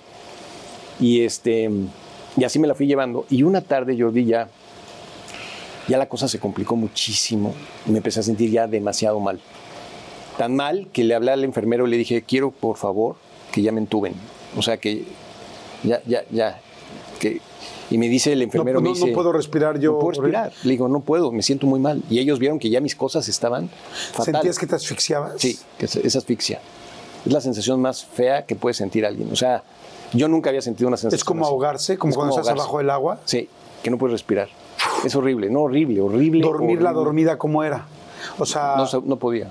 Me tenía que sedar para que yo estuviera tranquilo y pudiera dormir, pero dormía dos horas, una hora y media. Y el sedante era muy fuerte, regresaba del sedante y era peor.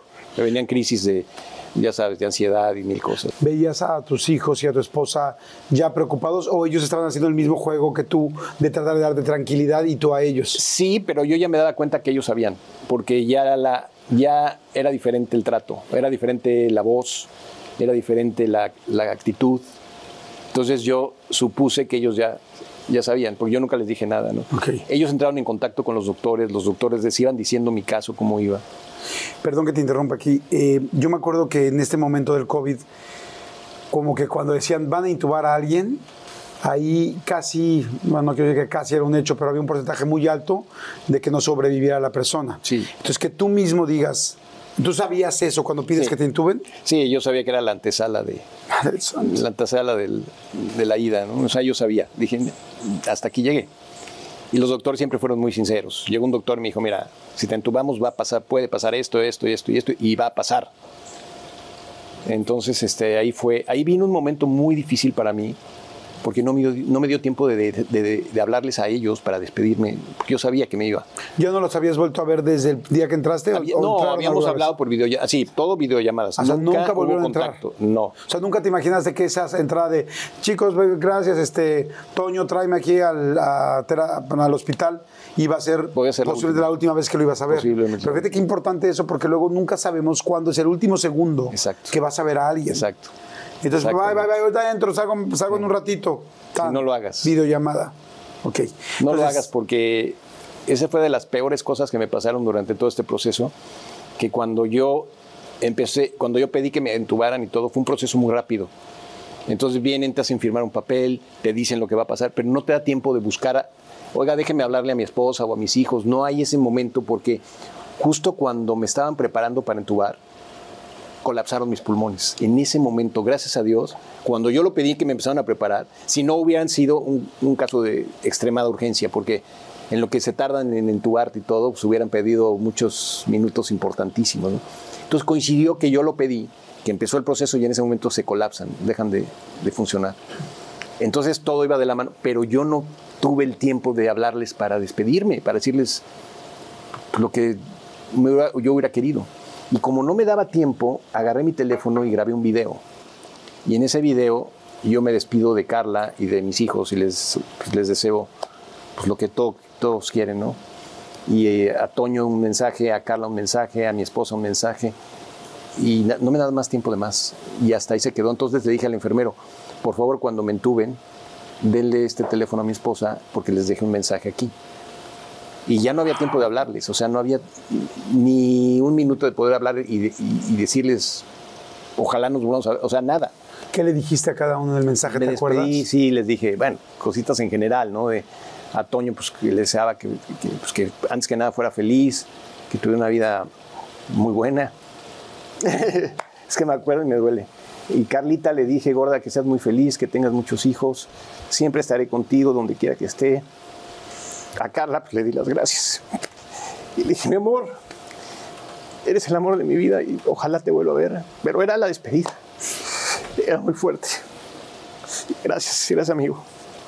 Perdón, ¿eh? pero es que, No, no, no. híjole, me acuerdo y es que son momentos muy difíciles porque si yo hubiera tenido tiempo, pues le hubiera hablado. Y hacerlo por teléfono no era lo mismo, pero me hubiera quedado el consuelo de, de hablar con ellos. ¿no? Y ya no me dio tiempo de más. Y en ese momento me dormí y ya no, ya perdí el, el conocimiento, perdí la noción de las cosas, ya, ya no había. Me lo dijeron ellos, me dijeron, este, a partir de ahora, tú solo Dios sabe qué va a pasar. Ah, ok, gracias. ¿Rezaste antes de la Sí, intubada? claro, no, yo siempre, me, me pasó una cosa fuerte, Jordi, porque el, el decir que sientes a Dios no es por decirlo, no es porque es tu fe. Yo te puedo decir que sí sentí a Dios, o sea, lo sentí presente conmigo, de la mano, ayudándome a salir, no, nunca castigándome. Dios no, Dios no me mandó el COVID. Dios estuvo ahí para sacarme. Yo, yo cuando, cuando me iban a dormir, yo tenía las manos, las dos manos así en mis piernas, en la cama, y yo pensé, le dije, Señor, dame la mano y acompáñame en esto que vamos a vivir, porque no sé qué va a pasar, pero te necesito. Y sentí, Jordi, en mi mano derecha, cómo se cerraban mis dedos, como si alguien me hiciera esto. Lo sentí, no, no es una sensación de que sea porque el momento, es que fue muy notoria. Entonces, cuando yo vi que mi mano se, se hizo así, yo dije, Dios está conmigo. Me está diciendo que aquí está. Y me entró una paz. Haz de cuenta que, me, que no era yo. En ese momento sentí que era otra persona. O sea, yo, yo, yo no estaba ahí. Yo no era esa persona. Sentí una paz enorme, inmensa. Y me dormí. Pero con esa paz me fui. De ahí, Perdón, una pregunta. Cuando tú le dices a la enfermera, por favor, dele este celular a mis hijos y a mi esposa, la gente te dice cosas como, no se preocupe, usted va a estar bien tal, o no te dicen No, nada. no te dicen O sea, son más reales. son más, sí, son reales. Los doctores fueron muy fuertes conmigo, me dijeron, me dijeron que tienes que estar consciente. Es más, tú tienes que autorizarlo, pero tienes que estar consciente. Ah, y me preguntaron, a partir de ahora, ¿quién toma las decisiones por ti? Le dije, mi esposa. ¿Te hicieron firmar algo? Yo firmé un papel, este, que luego Carla me lo enseñó, era una raya, o sea, no podía yo firmar, no tenía ni siquiera pulso. Este, ¿Tienes- llaman a Carla. hoja? Sí, me la enseñó Carla. Me enseñó una foto de la hoja. Me dijo, mira, esto fue lo que firmaste.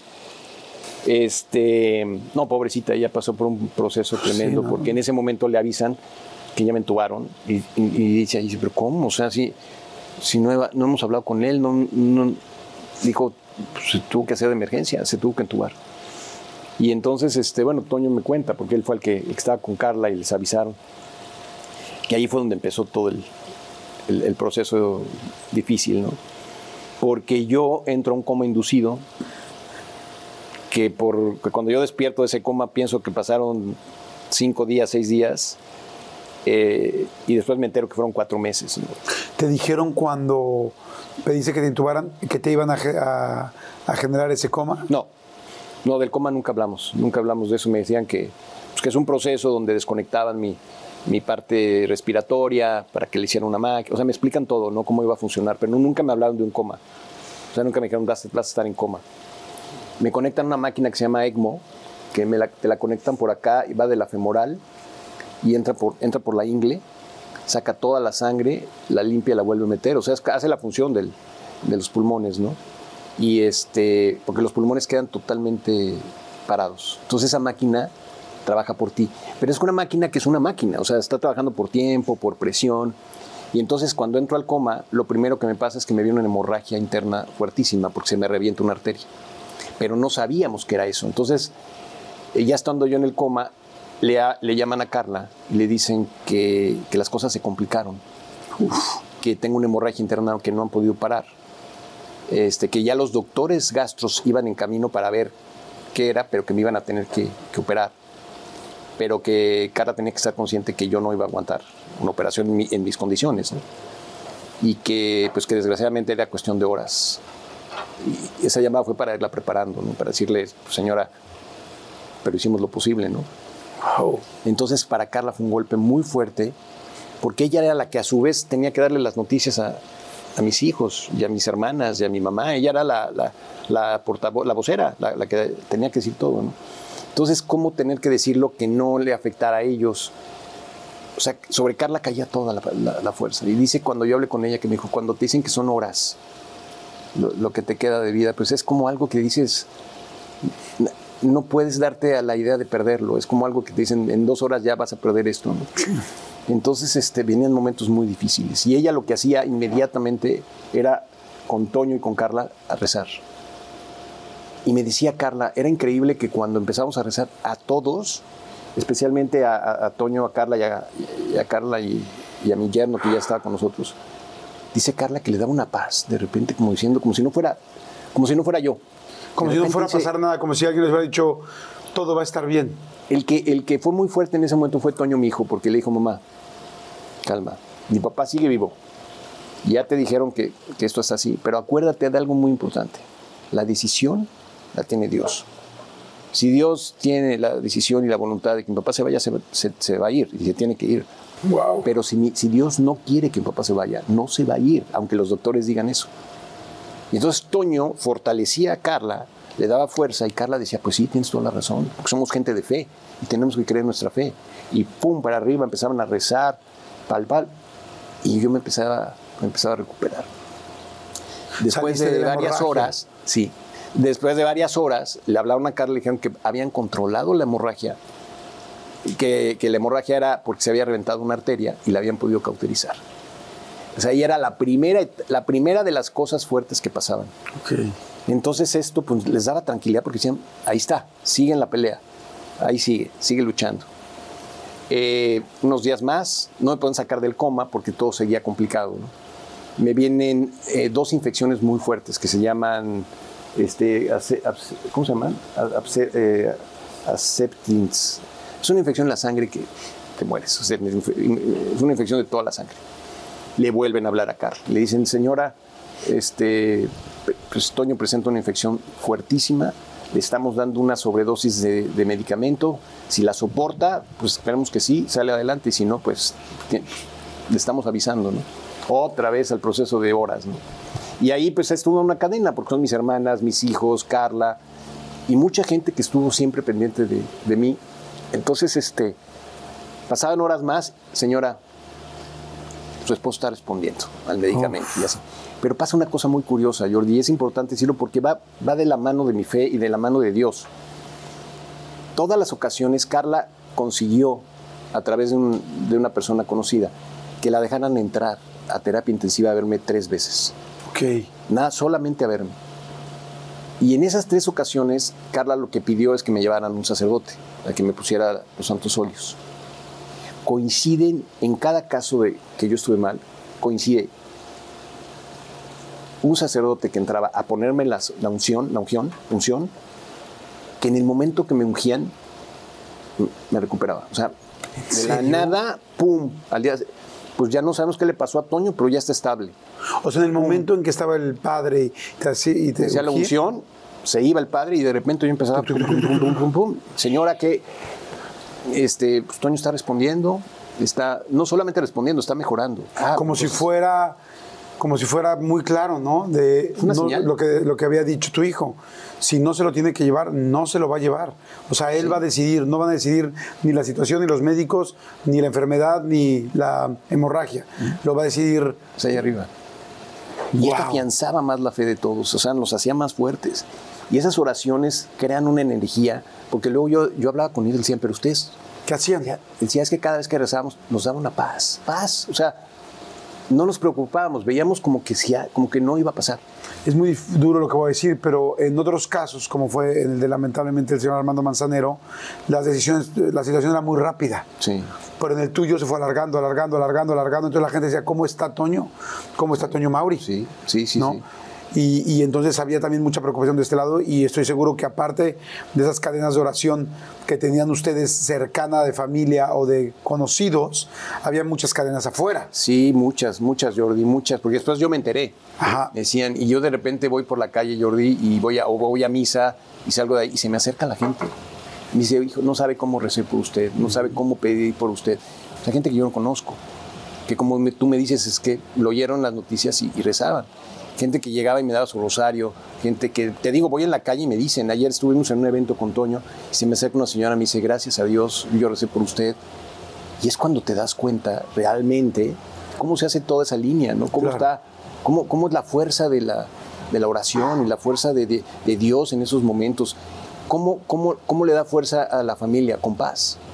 Porque para que ellos pudieran soportar las, las noticias tenían que tener paz, porque si no se desmoronan, se desbaratan.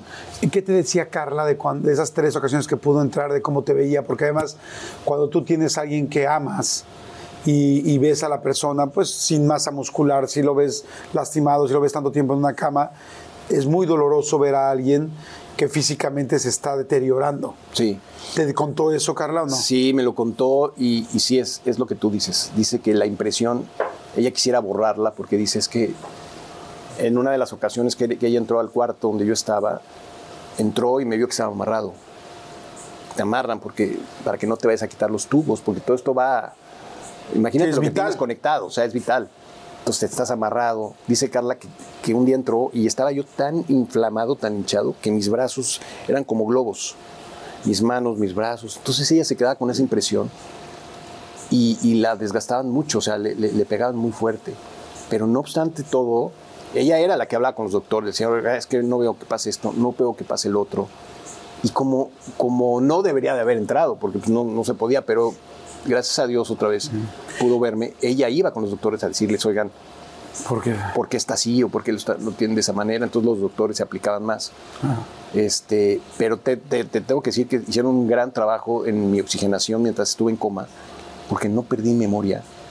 Eh, este tema de las piernas, pues es la recuperación de haber estado cuatro meses sin moverlas y que me está costando. pues, tuve que empezar de cero, Jordi, de cero, a caminar, a comer, a hablar, como si fuera un bebé. O sea, yo tuve, para que a mí me pudieran y eso vamos a entrar ahorita, hacer mi trasplante, o sea, que me escogieran como un, un probable este, receptor de una donación, yo tenía que por lo menos caminar, o sea, estar fuerte, porque es una operación de ocho horas y media. Si no, pues, te quedas, no la aguantas. Entonces, yo venía de cero, venía, no podía moverme, no podía hacer nada. ¡Wow! Entonces los doctores decían, no, pues no hay. Este, esa fue la segunda situación. ¿Cuál fue la tercera que pasó mientras estabas en coma complicada? Fue del páncreas, se infectó el páncreas, causó unas especies de, de piedras en el páncreas y se empezaron a expan- expander. Y entonces eso ocasionó una infección interna fuertísima. Fueron cuatro cosas, pero dos fueron la infección, una hemorra- dos hemorragias, una muy leve y una muy fuerte. Entonces eso no podían sacarme del coma porque yo estaba bajo ese, ese problema. ¿Qué se siente estar en coma? ¿Es como dormirse? Es como dormirse. Yo tengo, no me acuerdo de nada más que sueños, pero sueños muy reales. O sea, yo me acuerdo de sueños en tiempo real con los doctores, con mis hijos, con amigos, pero como si hubieran sucedido. Es más, yo regresé del coma y le reclamo a Carla.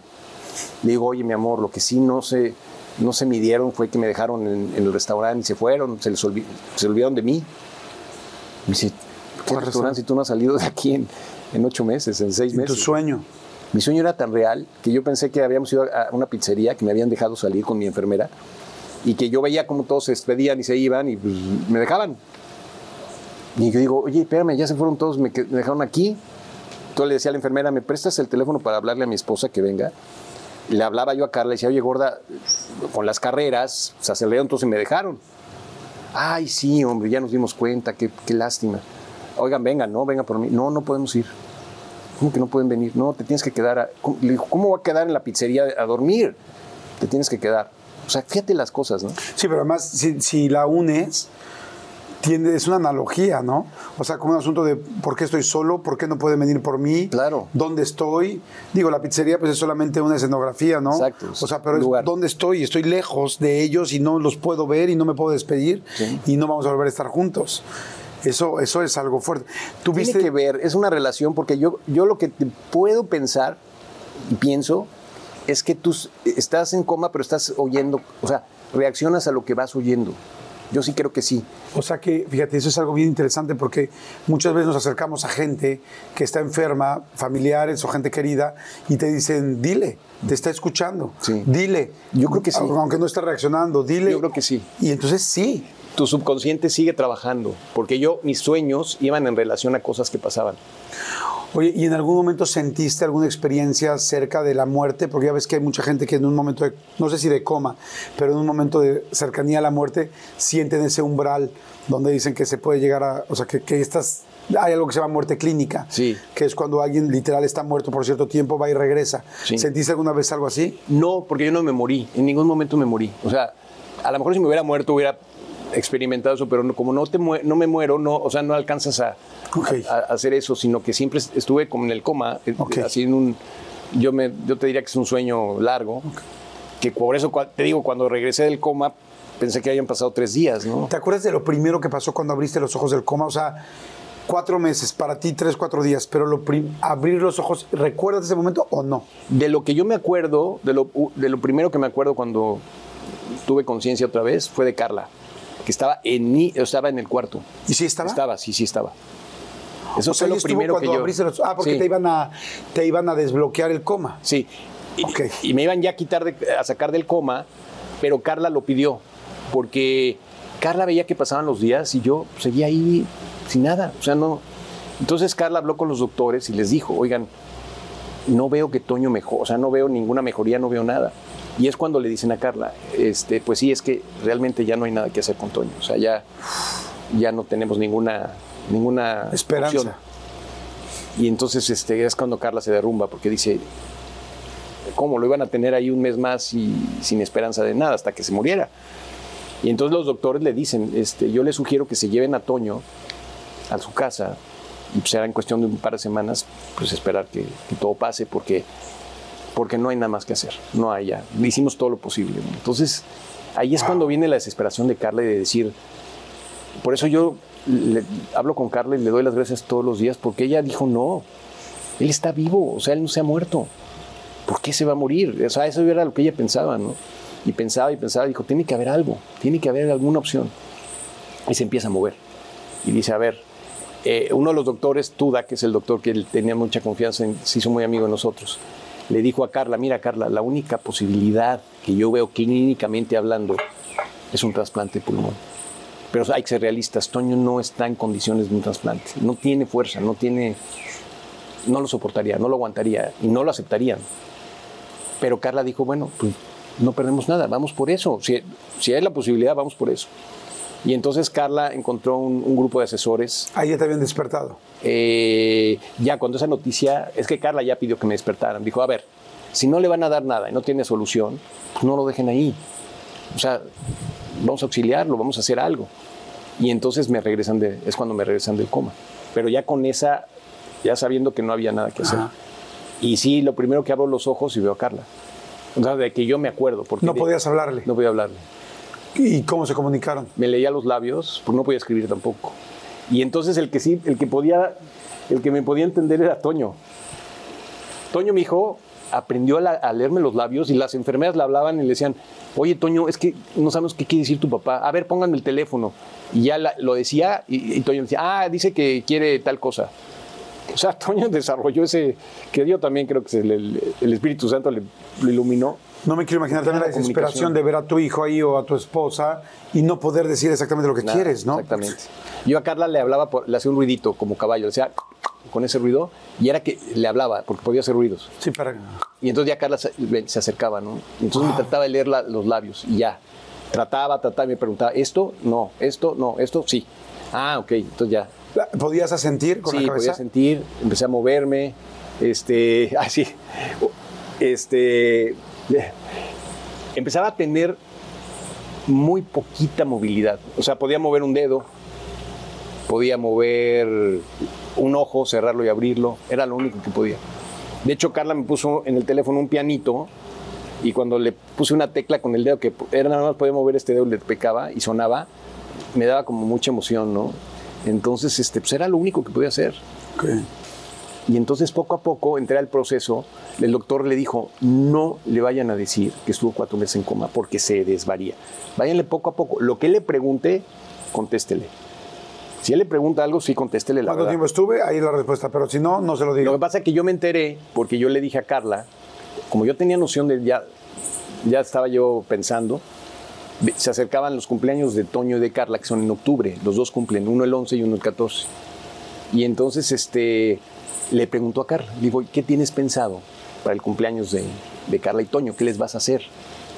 Y se queda callada y me dice, después de un ratito me dice, ya pasó. Le digo, ¿cómo que ya pasó? No, Le digo, ¿qué día es hoy? Me, me dice, me dice, tal día era, era no- ya era noviembre. Le digo, ¿cómo? Pues ¿cuánto tiempo estuve dormido? Pues tanto. Y entonces haciendo la cuenta, dije, estuve cuatro meses dormido. Me dijo, sí. Y sí, obviamente me desvarié. O sea, no olvídate lo que fue, fue un shock. Pues yo me veía las manos, mis uñas. Pasa que ella me cortaba las uñas, me cortaba el pelo. pues yo, no, yo, yo no veía cambios, ¿no? Pero Carla, hay fotos mías donde tengo el pelo hasta acá, las uñas hasta acá. Pues estás ahí cuatro meses en una cama. Claro. Muy fuerte. Para Carla muy fuerte. Para Carla muy fuerte. Para mis hijos muy fuerte. Pero ahí había... Empezaba a haber luz en el camino. Era como... Aquí está, aquí está de regreso. Está vivo, lo estamos viendo. Sí, estamos platicando. Y ahí empieza entonces lo de buscar El proceso. los pulmones. el proceso del trasplante. Entonces Carla contacta a un grupo de asesores que hay en- aquí en Estados Unidos este, para que le ayuden a encontrar, a que eh, me acomoden dentro de lo que yo necesitaba. Porque si no, ¿a dónde vas? ¿A dónde hablas? Y estos asesores tomaron mi caso e inmediatamente empezaron a, a, este, a buscar opciones. ¿no? Ahí después Carla se entera que, que, pues, me rechazaban. Decían, oiga, ya hablamos a este, no, este no, este no. ¿Por qué? Porque Toño está demasiado Débil. débil. O sea, está desgastado. Entonces ven el caso y dicen, no, esta persona no soporta un trasplante, no lo aguantaría. O sea, no podemos invertir unos pulmones en este caso donde hay poca posibilidad de éxito. Claro. No, y el simple hecho, Jordi, de, de- de la cirugía, son ocho horas y media de un proceso. Imagínate para llegar a unos pulmones, quitar unos y poner otros. O sea, no es cualquier cosa. Entonces te quedas en la operación, no tienes la fuerza, tu cuerpo para soportarlo. ¿no? Este, pero no obstante eso, el último lugar, que, que- el que quedaba el último lugar, este, que son mis doctores, me aceptaron. Me aceptaron porque vieron a Carla desesperada, a mis hijos. Es un doctor colombiano, Andrés Peláez, que habló Carla con él y le dijo, eres su última esperanza. Toño no se mueve, pero si tú dices ahorita que no, ya no hay, ya. Y entonces el doctor le dijo, vamos a recibir a Toño, vamos a recibirlo con, siempre con la, la- la- con de antemano saber que se tiene que fortalecer para que pueda soportar el trasplante. Si vemos que Toño reacciona, se fortalece, por lo menos que camine, yo no caminaba, no me movía. Este, si vemos que en el proceso él va, va para adelante, lo, lo ponemos en la lista de trasplantes. Y entonces Jordi y Carla se dio a la tarea con mis hijos de decir, ahora te paras porque te paras. O sea, era, eh, eran muchas pláticas entre todos, era mucho, mucho rezar, mucho pedirle a Dios, muchas eh, eh, buscar fuerzas donde no había, porque yo, para mí poderme parar de la cama era, era de verdad, era algo terrible. Que el cuerpo era como si fuera a romper. Yo no, el simple hecho de pensar que iba a caminar, que me iban a parar de la cama, me desvariaba todo, todo, tu presión, ataques de ansiedad, porque, porque yo no tenía la fuerza para, para eso. Y, fueron ellos los que me sacaron, fueron ellos los que me levantaron de la cama, los que hicieron que me, que me fortaleciera, este, me levantaron. Me levantaron a tal, a tal nivel que cuando el doctor vio que yo ya estaba más fuerte, entonces me dijeron, este, te vamos a poner en la lista de trasplantes. ¿Y qué es lo que pasa? Por mi misma gravedad de mi situación, pues obviamente me ponen en los primeros lugares porque si no, pues yo no puedo aguantar en mi condición una semana y ya no llego, ¿no? Sí, es que eso es algo que de repente la gente quizá le puede quedar en el aire, ¿no? Y es si una persona tiene una urgencia debido a muerte ya en ese momento, es la última semana que podrá estar vivo, pues evidentemente estás arriba en la lista, ¿no? No tiene nada que ver con ninguna otra cosa más, que, más que con la urgencia, porque esta persona lo vamos a perder en tres días así o cuatro días. Así es, así, aquí es así, aquí es así, jamás es un tema ni comercial, de que si lo vas a, nada, aquí no es eso, ni relaciones de que nada, aquí eres un paciente más. Y punto. Y un bueno, de hecho te habían rechazado muchísimas anteriores. No, bueno, imagínate, y además un trasplante, Jordi, ya ahora que ya lo viví, es un acto, es que no es nada más el, el hecho de hacerlo, o sea, hay una conexión con esa persona que te dona. O sea, te lo digo, yo, yo, yo siento, siento cosas muy especiales porque, porque me doy cuenta de la magnitud de lo que es recibir el órgano de, otra persona para que tú te... eBay Motors es tu socio seguro. Con trabajo, piezas nuevas y mucha pasión, transformaste una carrocería oxidada con 100.000 millas en un vehículo totalmente singular. Juegos de frenos, faros, lo que necesites, eBay Motors lo tiene. Con Guaranteed Fee de eBay, te aseguras que la pieza le quede a tu carro a la primera o se te devuelve tu dinero. Y a estos precios, quemas llantas y no dinero. Mantén vivo ese espíritu de Ride or Die, baby, en eBay Motors. ebaymotors.com. Solo para artículos elegibles se aplican restricciones. A algunos les gusta hacer limpieza profunda cada sábado por la mañana. Yo prefiero hacer un poquito cada día y mantener las cosas frescas con Lysol. El limpiador de inodoros Brand New Day de Lysol limpia y desinfecta el inodoro y el cepillo, eliminando el 99.9% de virus y bacterias con una fragancia que lleva tus sentidos a un paraíso tropical. No solo limpies, limpia con Lysol. Salves. Claro. Y entonces esto crea una conciencia en mí y en mi familia fuertísima de lo que, primero lo que es la vida, y luego lo que representa y luego lo que podemos hacer nosotros. O sea, ya, ya lo quisieron por mí, porque hay una persona que me donó sus pulmones. Y que hoy estás vivo aquí gracias a otra persona. Gracias a esa, a esa persona, que además salvó a otras más, porque pues, a mí me donó los pulmones, a otras los riñones, a otra otros órganos. Pero ahí es donde se involucran otras cosas que son muy importantes y es parte de mi, de mi experiencia y es parte de mi testimonio hablar de esto, pensar en esto, que tenemos la posibilidad de que todos podemos ser donadores. No quiere decir que vayas a ser, o sea, Jordi, le vamos a quitar esto para que dárselos a alguien. No, es simplemente si tú entraras en la posibilidad de ser un donador, pues que eso sirva para salvar Claro, a las personas. supuesto. Es la única, no hay que hacer nada más. O Sí, sea, nada más de estar de acuerdo en que lo hagan. no te van a matar, no te van a hacer eso para Sí, es, quitarte es- los si órganos. llegas a, es cuando mueras, tener ese tiempo para poder Claro. salvar a alguien más de No, algo es que una- no va a que ser una funcionar. muerte cerebral. Una muerte que, que- que estés, que ya hayas muerto, pero que tus órganos sigan activos. Es la única manera para poder donar órganos. Y tiene que ser muy rápido.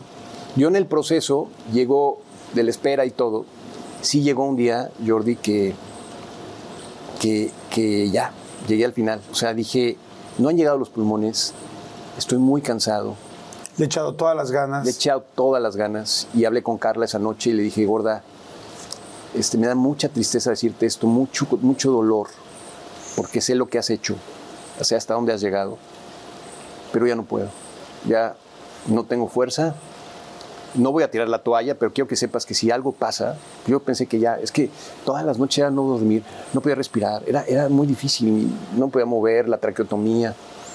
Entonces llegó ese día y le dije, Carla, perdón, perdóname porque le has, has puesto toda tu vida para esto y no sé si, lo- no sé si logre llegar, o sea, no sé, no sé si pueda más.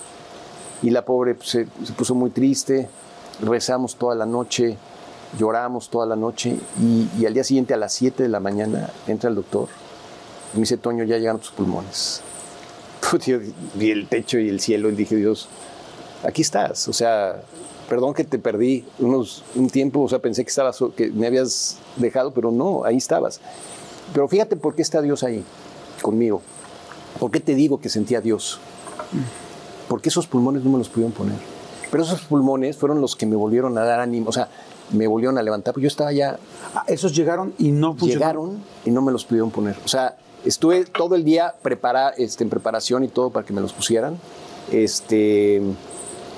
Eh, esperando el momento y yo vi que el día se pasaba y esto tiene que ser muy rápido y por ya en la tarde noche pues busqué al doctor le dije doctor qué pasa no y vinieron y me dijeron sabes que este analizamos los pulmones no están en condiciones no eres 100% compatible tampoco este vamos a esperar otro poquito más pero ahí me pasó una cosa ahí ya esa inyección de fuerza me levantó porque dije si se puede si llegan si llegan a su tiempo, pero llegan.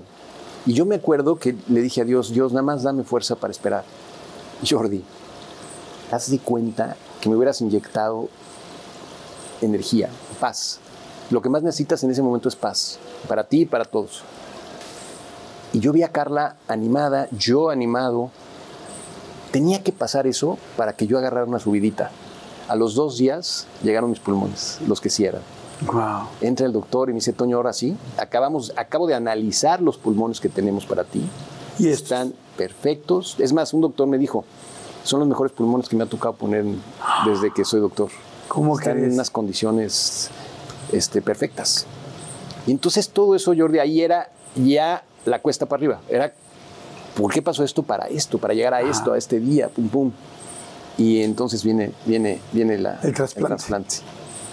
Son ocho horas y media, estaban Toño, mis hermanas, en una salita del hospital esperando. Y sale el doctor y le dice, este, todo salió muy bien. Uf, era una fiesta ahí, obviamente gracias a Dios. Este, son momentos muy especiales, los tengo grabados en videos que los voy a, los pienso ahora. Este, cuando cumplí un año de mi trasplante, Graciela, Fefi y, y Carla me hicieron un video de todo esto que les estoy platicando porque está en video, mucho.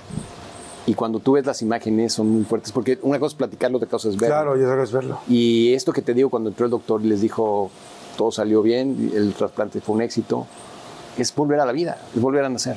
Es ¿Cómo te sentiste cuando despiertas del, trasplante y sientes los pulmones nuevos? ¿Se siente inmediato? Todavía tengo la traqueotomía, todavía estoy conectado, porque es un proceso para irlo quitando, pero lo primero que hago es que llega el doctor, cuando ya, de lo que me acuerdo, estoy ya despierto y me dice, Toño, respira. Yo tenía pavor, estaba yo temblando. Y me decía, respira. Normal, por la nariz respira. Y respiro, Jordi, y vuelvo a respirar. Y dije, wow, ¿qué es esto? Entró el aire y, ¿qué te puedo decir? O sea, no sé ni, ni, ni cómo decirlo. O sea, fue una sensación en mí adentro que dije, esa necesidad de tantos meses, de tanto tiempo, de, valorar lo que es respirar. Y en una sola respiración sentí todo y dije, Dios, fue lo primero que dije, Dios, gracias. Antes de entrar al trasplante y, los doctores vinieron a hablar conmigo y me dijeron, Toño, es muy importante saber cuál es tu plan de vida, o sea, cuál es tu objetivo, cuál es tu intención de vivir. ¿Qué vas a hacer si, si todo sale bien y vuelves a hacer tu vida? Le dije, mira, doctor, esa respuesta no me la sé todavía porque va a ser difícil de, saberlo, pero hay una cosa que sí tengo muchas ganas de hacer. Y es que quiero entregar a mi hija en la iglesia cuando se case. Y como que eso al doctor lo, dijo, no es la respuesta que esperaba, ¿no? Dijo, ¿cómo? Y le dije, sí, porque antes de, de, que yo me enfermara, mi hija se iba a casar. Y cuando me enfermé, me dijo, papá, no me voy a casar hasta que salgas porque quiero que me entregues. Tú me entregues, ¿no? Entonces le dije, doctor, pues es que va a pensar que es una tontería, pero para mí es muy importante. Y el doctor se me queda viendo y me dice, tú vas a entregar a tu hija en la iglesia. Te lo prometo. Y dije, wow. Es que todo ya es un equipo. O sea, es cuando ves que todo el mundo está por la misma, todos están contigo y todo el mundo está ahí. Obviamente cuando mi hija se casó y la pude entregar, ellos estaban ahí, pues yo los invité y les dije, tienen que estar en este momento conmigo, ¿no? Y cuando ellos entran a, verme, cuando ellos entran, sale, sale el doctor, gracias, gracias amigo, sale el doctor a darles la noticia del trasplante, pregunta el doctor, ¿quién es la, la hija de Toño que se va a casar? Y todos se quedan así como, y dice Carlita, yo. Dice, es que tu papá tiene mucha ilusión de, que, de entregarte el día de tu, de tu boda y, me- y nos dijo que, que esa es la primera cosa que quisiera hacer cuando ya esté bien. No, bueno, y todo eso está bonito porque tenemos un video muy bonito donde se captaron esas cosas, ¿no? ¿Cómo estás? Físicamente, ¿cómo estás? Estoy feliz, estoy viviendo una vida nueva, totalmente nueva, totalmente distinta. Estoy, como te decía yo, en este proceso de cambiar, en este proceso de asimilar, en ese proceso de recuperación, o sea, se junta todo. Este, estoy Físicamente muy está- motivado. muy- Físicamente estoy muy, muy contento, estoy muy bien. Te veo increíblemente bien. Jordi, ya funciona, o sea, estoy, te puedo decir que estoy ahorita en un 80% de mí. Venimos de producir la, de, de- de producir la serie de mariachis, venimos de, de trabajar, venimos de, o sea, recuperando las actividades de, de- de mi vida, este, caminar, bañarme, vestirme, comer, este, es un, es un proceso. Claro. Oye, ¿cómo fue el momento en el que saliste del hospital? Ah, fue bellísimo. Ese momento fue muy emotivo, fue muy emocionante. Este, yo no sabía. Yo cuando me suben a la silla de ruedas me dicen, ya te vas. Vienen, te despides de los que están ahí en ese momento. Pero cuando te llevan en la silla de ruedas para bajarte a- al lobby del hospital y ver a tu familia, yo veo que la silla no entra al elevador, se sigue derecho. Entonces pienso y digo, ah, pues me van a bajar por otro elevador. Pero mi familia me está esperando aquí abajo, avísenles, ya sabes, todo ese rollo, pero todo es muy rápido. Este, y cuando menos lo vemos, la silla se da la vuelta y entro en un pasillo enorme, lleno de, enfermeros, doctores, eh, de cada lado, que lo que están haciendo es darme la despedida de que ya me voy. Pero todos ellos, todos ellos estuvieron conmigo en mi caso, todos. Entonces cuando yo veo ese pasillo con todos los doctores, que los conozco a todos, casi a todos, y les veo la cara de, de, lo logramos, o sea, eh, eh, es un momento de decir, se hizo, se logró. Para mí fue un shock. Y luego cuando empiezan a aplaudir y dices, esto es parte de, o sea, es el esfuerzo de todos de poder lograr este momento. Y me paro de la silla para caminar por ese pasillo y al fondo mis doctores esperándome. Pero son los momentos que te fortalecen, son los momentos donde te hacen ver de qué tamaño es esto, porque yo de repente pierdes la noción. O sea, yo, es más, yo a veces pensaba que no era yo el que estaba pasando por eso, ¿no? Pero ahora que lo veo, ahora que escribí mi libro, ahora que platicamos estas entrevistas, vuelvo otra vez a recordar todo y entro en ese proceso de decir, soy yo, Claro. Yo soy ese. soy ese. Y entonces vuelve a tomar otro, otro sentido las cosas, otro ánimo. Este, en mi día a día, en mi trabajo, en mi vida, las cosas son distintas. Veo, veo, para mí los momentos son lo más importante, ¿no? Este momento de, de platicar, para mí es, es especial, no es cualquier momento, no es casual, es especial. Claro. Cuando yo sabía que tú venías, dije, lo esperaba, ¿me entiendes? O sea, la oportunidad de vernos, de abrazarnos, de platicar, son momentos que ya no se repiten y que quién sabe si se hubieran dado, ¿no? O sea, son, te pasan muchas cosas por la cabeza, pero todas positivas, para hacerte Claro. una persona mejor. Ahorita la comida tiene un sentido, ya le siento el gusto a las cosas, cuando las como, los olores, los colores, eh, los lugares, las personas, cambia, o sea, ya tu expectativa en la vida es, es otra, es una, es una bendición. Yo por eso espero que, que esta plática, la verdad, con todo cariño, espero que, que les, que, les sirva a la gente, a ti, a tus amigos, a toda la gente que nos está escuchando, a tener esperanza, porque cuando te dicen ya no hay nada que hacer, ya no estaría yo aquí. Y mira, aquí estamos. Quiere decir que nunca. Hay una frase de una canción que me gusta mucho que, que dice: eh, saber que se puede, querer que se pueda. O sea, es así. Y entonces este, es un motorcito todos los días: saber que se puede, querer que se pueda. Wow, pues eh, Toño, no sabes, es una de las pláticas más lindas eh, que he tenido oportunidad de escuchar, de las cosas más motivadoras que he tenido la oportunidad de, presenciar. Eh, como tú dices, no es una casualidad todo esto, hay una razón. Siempre has tenido una, cadera, una carrera fructífera, siempre es una persona muy querida, respetada. No Gracias. somos, no, no hemos sido tan cercanos como, como quisiera que lo hubiéramos sido, pero la vida va poniendo las cosas como tiene que ponerlas. Y, Ah, y me encanta el mensaje que estás diciendo. Yo te puedo asegurar que ahorita hay muchísimas personas que, que volvieron inclusive a respirar ahorita en su casa. O sea que ahorita hubo mucha gente que atrás de su teléfono, celular, iPad, donde nos estén viendo, respiraron para acordarse de cómo respiran.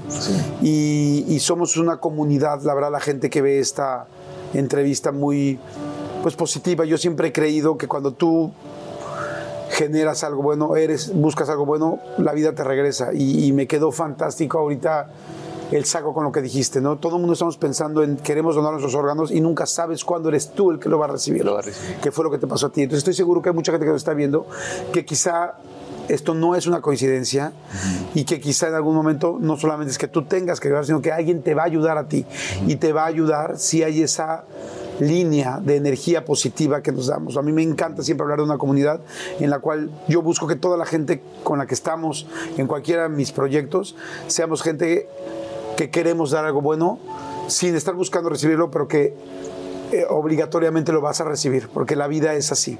Y, Wow, y- Qué yo. Qué bonito, y yo estoy siempre, normalmente, no, no siempre, porque luego me preguntan que por qué no siempre, pero en muchas ocasiones en unas entrevistas le damos un detalle a nuestro invitado, a- al invitado que está aquí sentado. Y en esta ocasión es distinto y va a ser distinto, porque no es un detalle el que te tenemos, sino más bien es un detalle el que tú nos tienes a nosotros. Y es un detalle del cual estoy eh, muy agradecido. Es algo que pudiera parecer extremadamente caray. sencillo, Ah, bueno, no sabía. pero es un detalle que, que no, Ay, que por primera vez Qué padre. no damos nosotros, sino que nos los estás dando tú a nosotros. Ah, qué padre. y es esta Ay, foto. Que nos tomamos hoy. ¡Ay! Oye, ¿cómo lo hicieron? ¡Qué maravilla! con el equipo Oye, que venimos y que estamos todos aquí. Oye, qué bárbaro. Pero te quiero decir algo, tú nos ¿Te regalaste esta foto que hoy es tuya. Ah, Qué bárbaro, Pero- Qué bárbaro. Tú nos regalaste esta foto porque esta foto hubiera sido imposible sin todo lo que hizo Carla, tus hijos, tú, la gente, tu familia, tus amigos, tu gente cercana. Este momento Ah, que ocurrió maravilla. hace Oigan, tres horas que empezamos, este momento aquí con esta pared, Sí. con esta otra, con esta, este, con, con- con esta orquídea de atrás, Ay, qué bonito. hubiera sido imposible si no hubieras tú hecho todo lo que hiciste, si no hubiera sido por esa persona que te donó. Y, y queremos agradecerte este Ay, momento. Qué padre, qué buen detalle. Muchas gracias. Vuelvo a lo mismo, los momentos son lo que, lo que nos vamos a llevar, los momentos son los que vamos a vivir.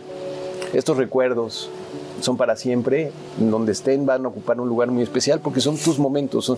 esta, esta charla se queda para siempre. Hoy, gracias a la tecnología, podrán pasar años y podremos volverlos a ver y, y volverlos a recuperar como una fotografía donde se capta toda la, mira los rostros de todos. Y sabes que me gusta mucho que todos estamos contentos y todos estamos alegres y todos estamos vivos, sanos. Y que Dios nos bendiga y bendiga a, toda la gente que nos da la oportunidad de, vernos y de escucharnos. A ti por esta gran misión que Dios te dio de poder llevar estos mensajes a, a más gente y apreciar la vida, darle valor a nuestra vida, darle valor a lo que somos, a lo que Dios nos dio para vivir. Eh, tomarlo en cuenta, valorarlo, cuidarnos, cuidar a los demás, no matarnos, no, no quitarle la vida a nadie. Hay que cuidarnos, hay que darle, darnos ese- e- e- esa, esa virtud de, de- de salvarnos, de, de- ser alguien para, para, para, para alguien más en la vida. ¿no? Muchas gracias verdad, por regalarnos te este momento. Mucho, es un detallazo, qué bruto. Y va a estar en, en un lugar muy especial para cuando lo quieran ver. Esta- De verdad, muchas gracias. ¿eh? Esta la puedes guardar si no quieres dar otro regalo. Toño, guárdalo, un roperazo. Toño, guárdalo. Si quieres guardar la bolsita, guárdala. Qué Toño, gracias, momento, muchas gracias. De verdad, muchas Jordi, gracias. gracias a ti, gracias a todos ustedes. Este, este momento tan maravilloso de poder platicar, de poder, gra- gracias a la vida, gracias a Dios, gracias siempre que, que tenemos esta misión. Todos tenemos una misión en la vida, todos, todo ser humano que esté vivo. Este, de verdad, se los digo, vivamos, o sea, y, y- Claro. y respetemos la vida, pero que tomen en cuenta lo importante, que es la vida, antes de tomar cualquier decisión. Y este, con eso me quedo y con una frase que me me gusta siempre para cerrar Claro. las entrevistas, eh, y va dirigida a Dios, porque si Él murió por nosotros y por mí, yo quiero vivir por Él. Muchachos, gracias. Gracias, Están en su casa. Muchas gracias. Y que se repita muchas veces estos momentos. Gracias, muchas gracias a todos por seguirnos cada semana. Gracias por suscribirse al canal. Gracias por estar aquí. Les mando un beso gigante a todos y hagamos esta comunidad más grande, más grande, más grande. No de followers ni de suscripciones, de gente que queremos ayudar entre nosotros. Bye. Gracias, así es. Que Dios los bendiga.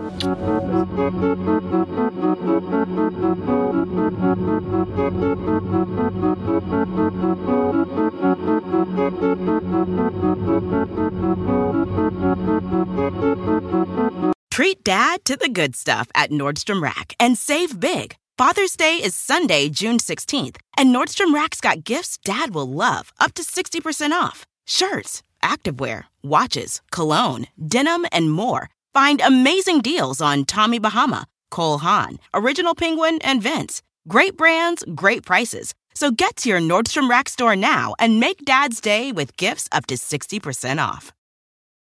Algunos les gusta hacer limpieza profunda cada sábado por la mañana.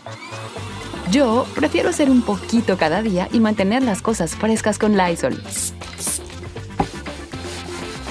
El limpiador desinfectante Brand New Day de Lysol limpia y elimina el 99.9% de virus y bacterias. Y puedes usarlo en superficies duras y no porosas de tu hogar con una fragancia que lleva a tus sentidos a un paraíso tropical.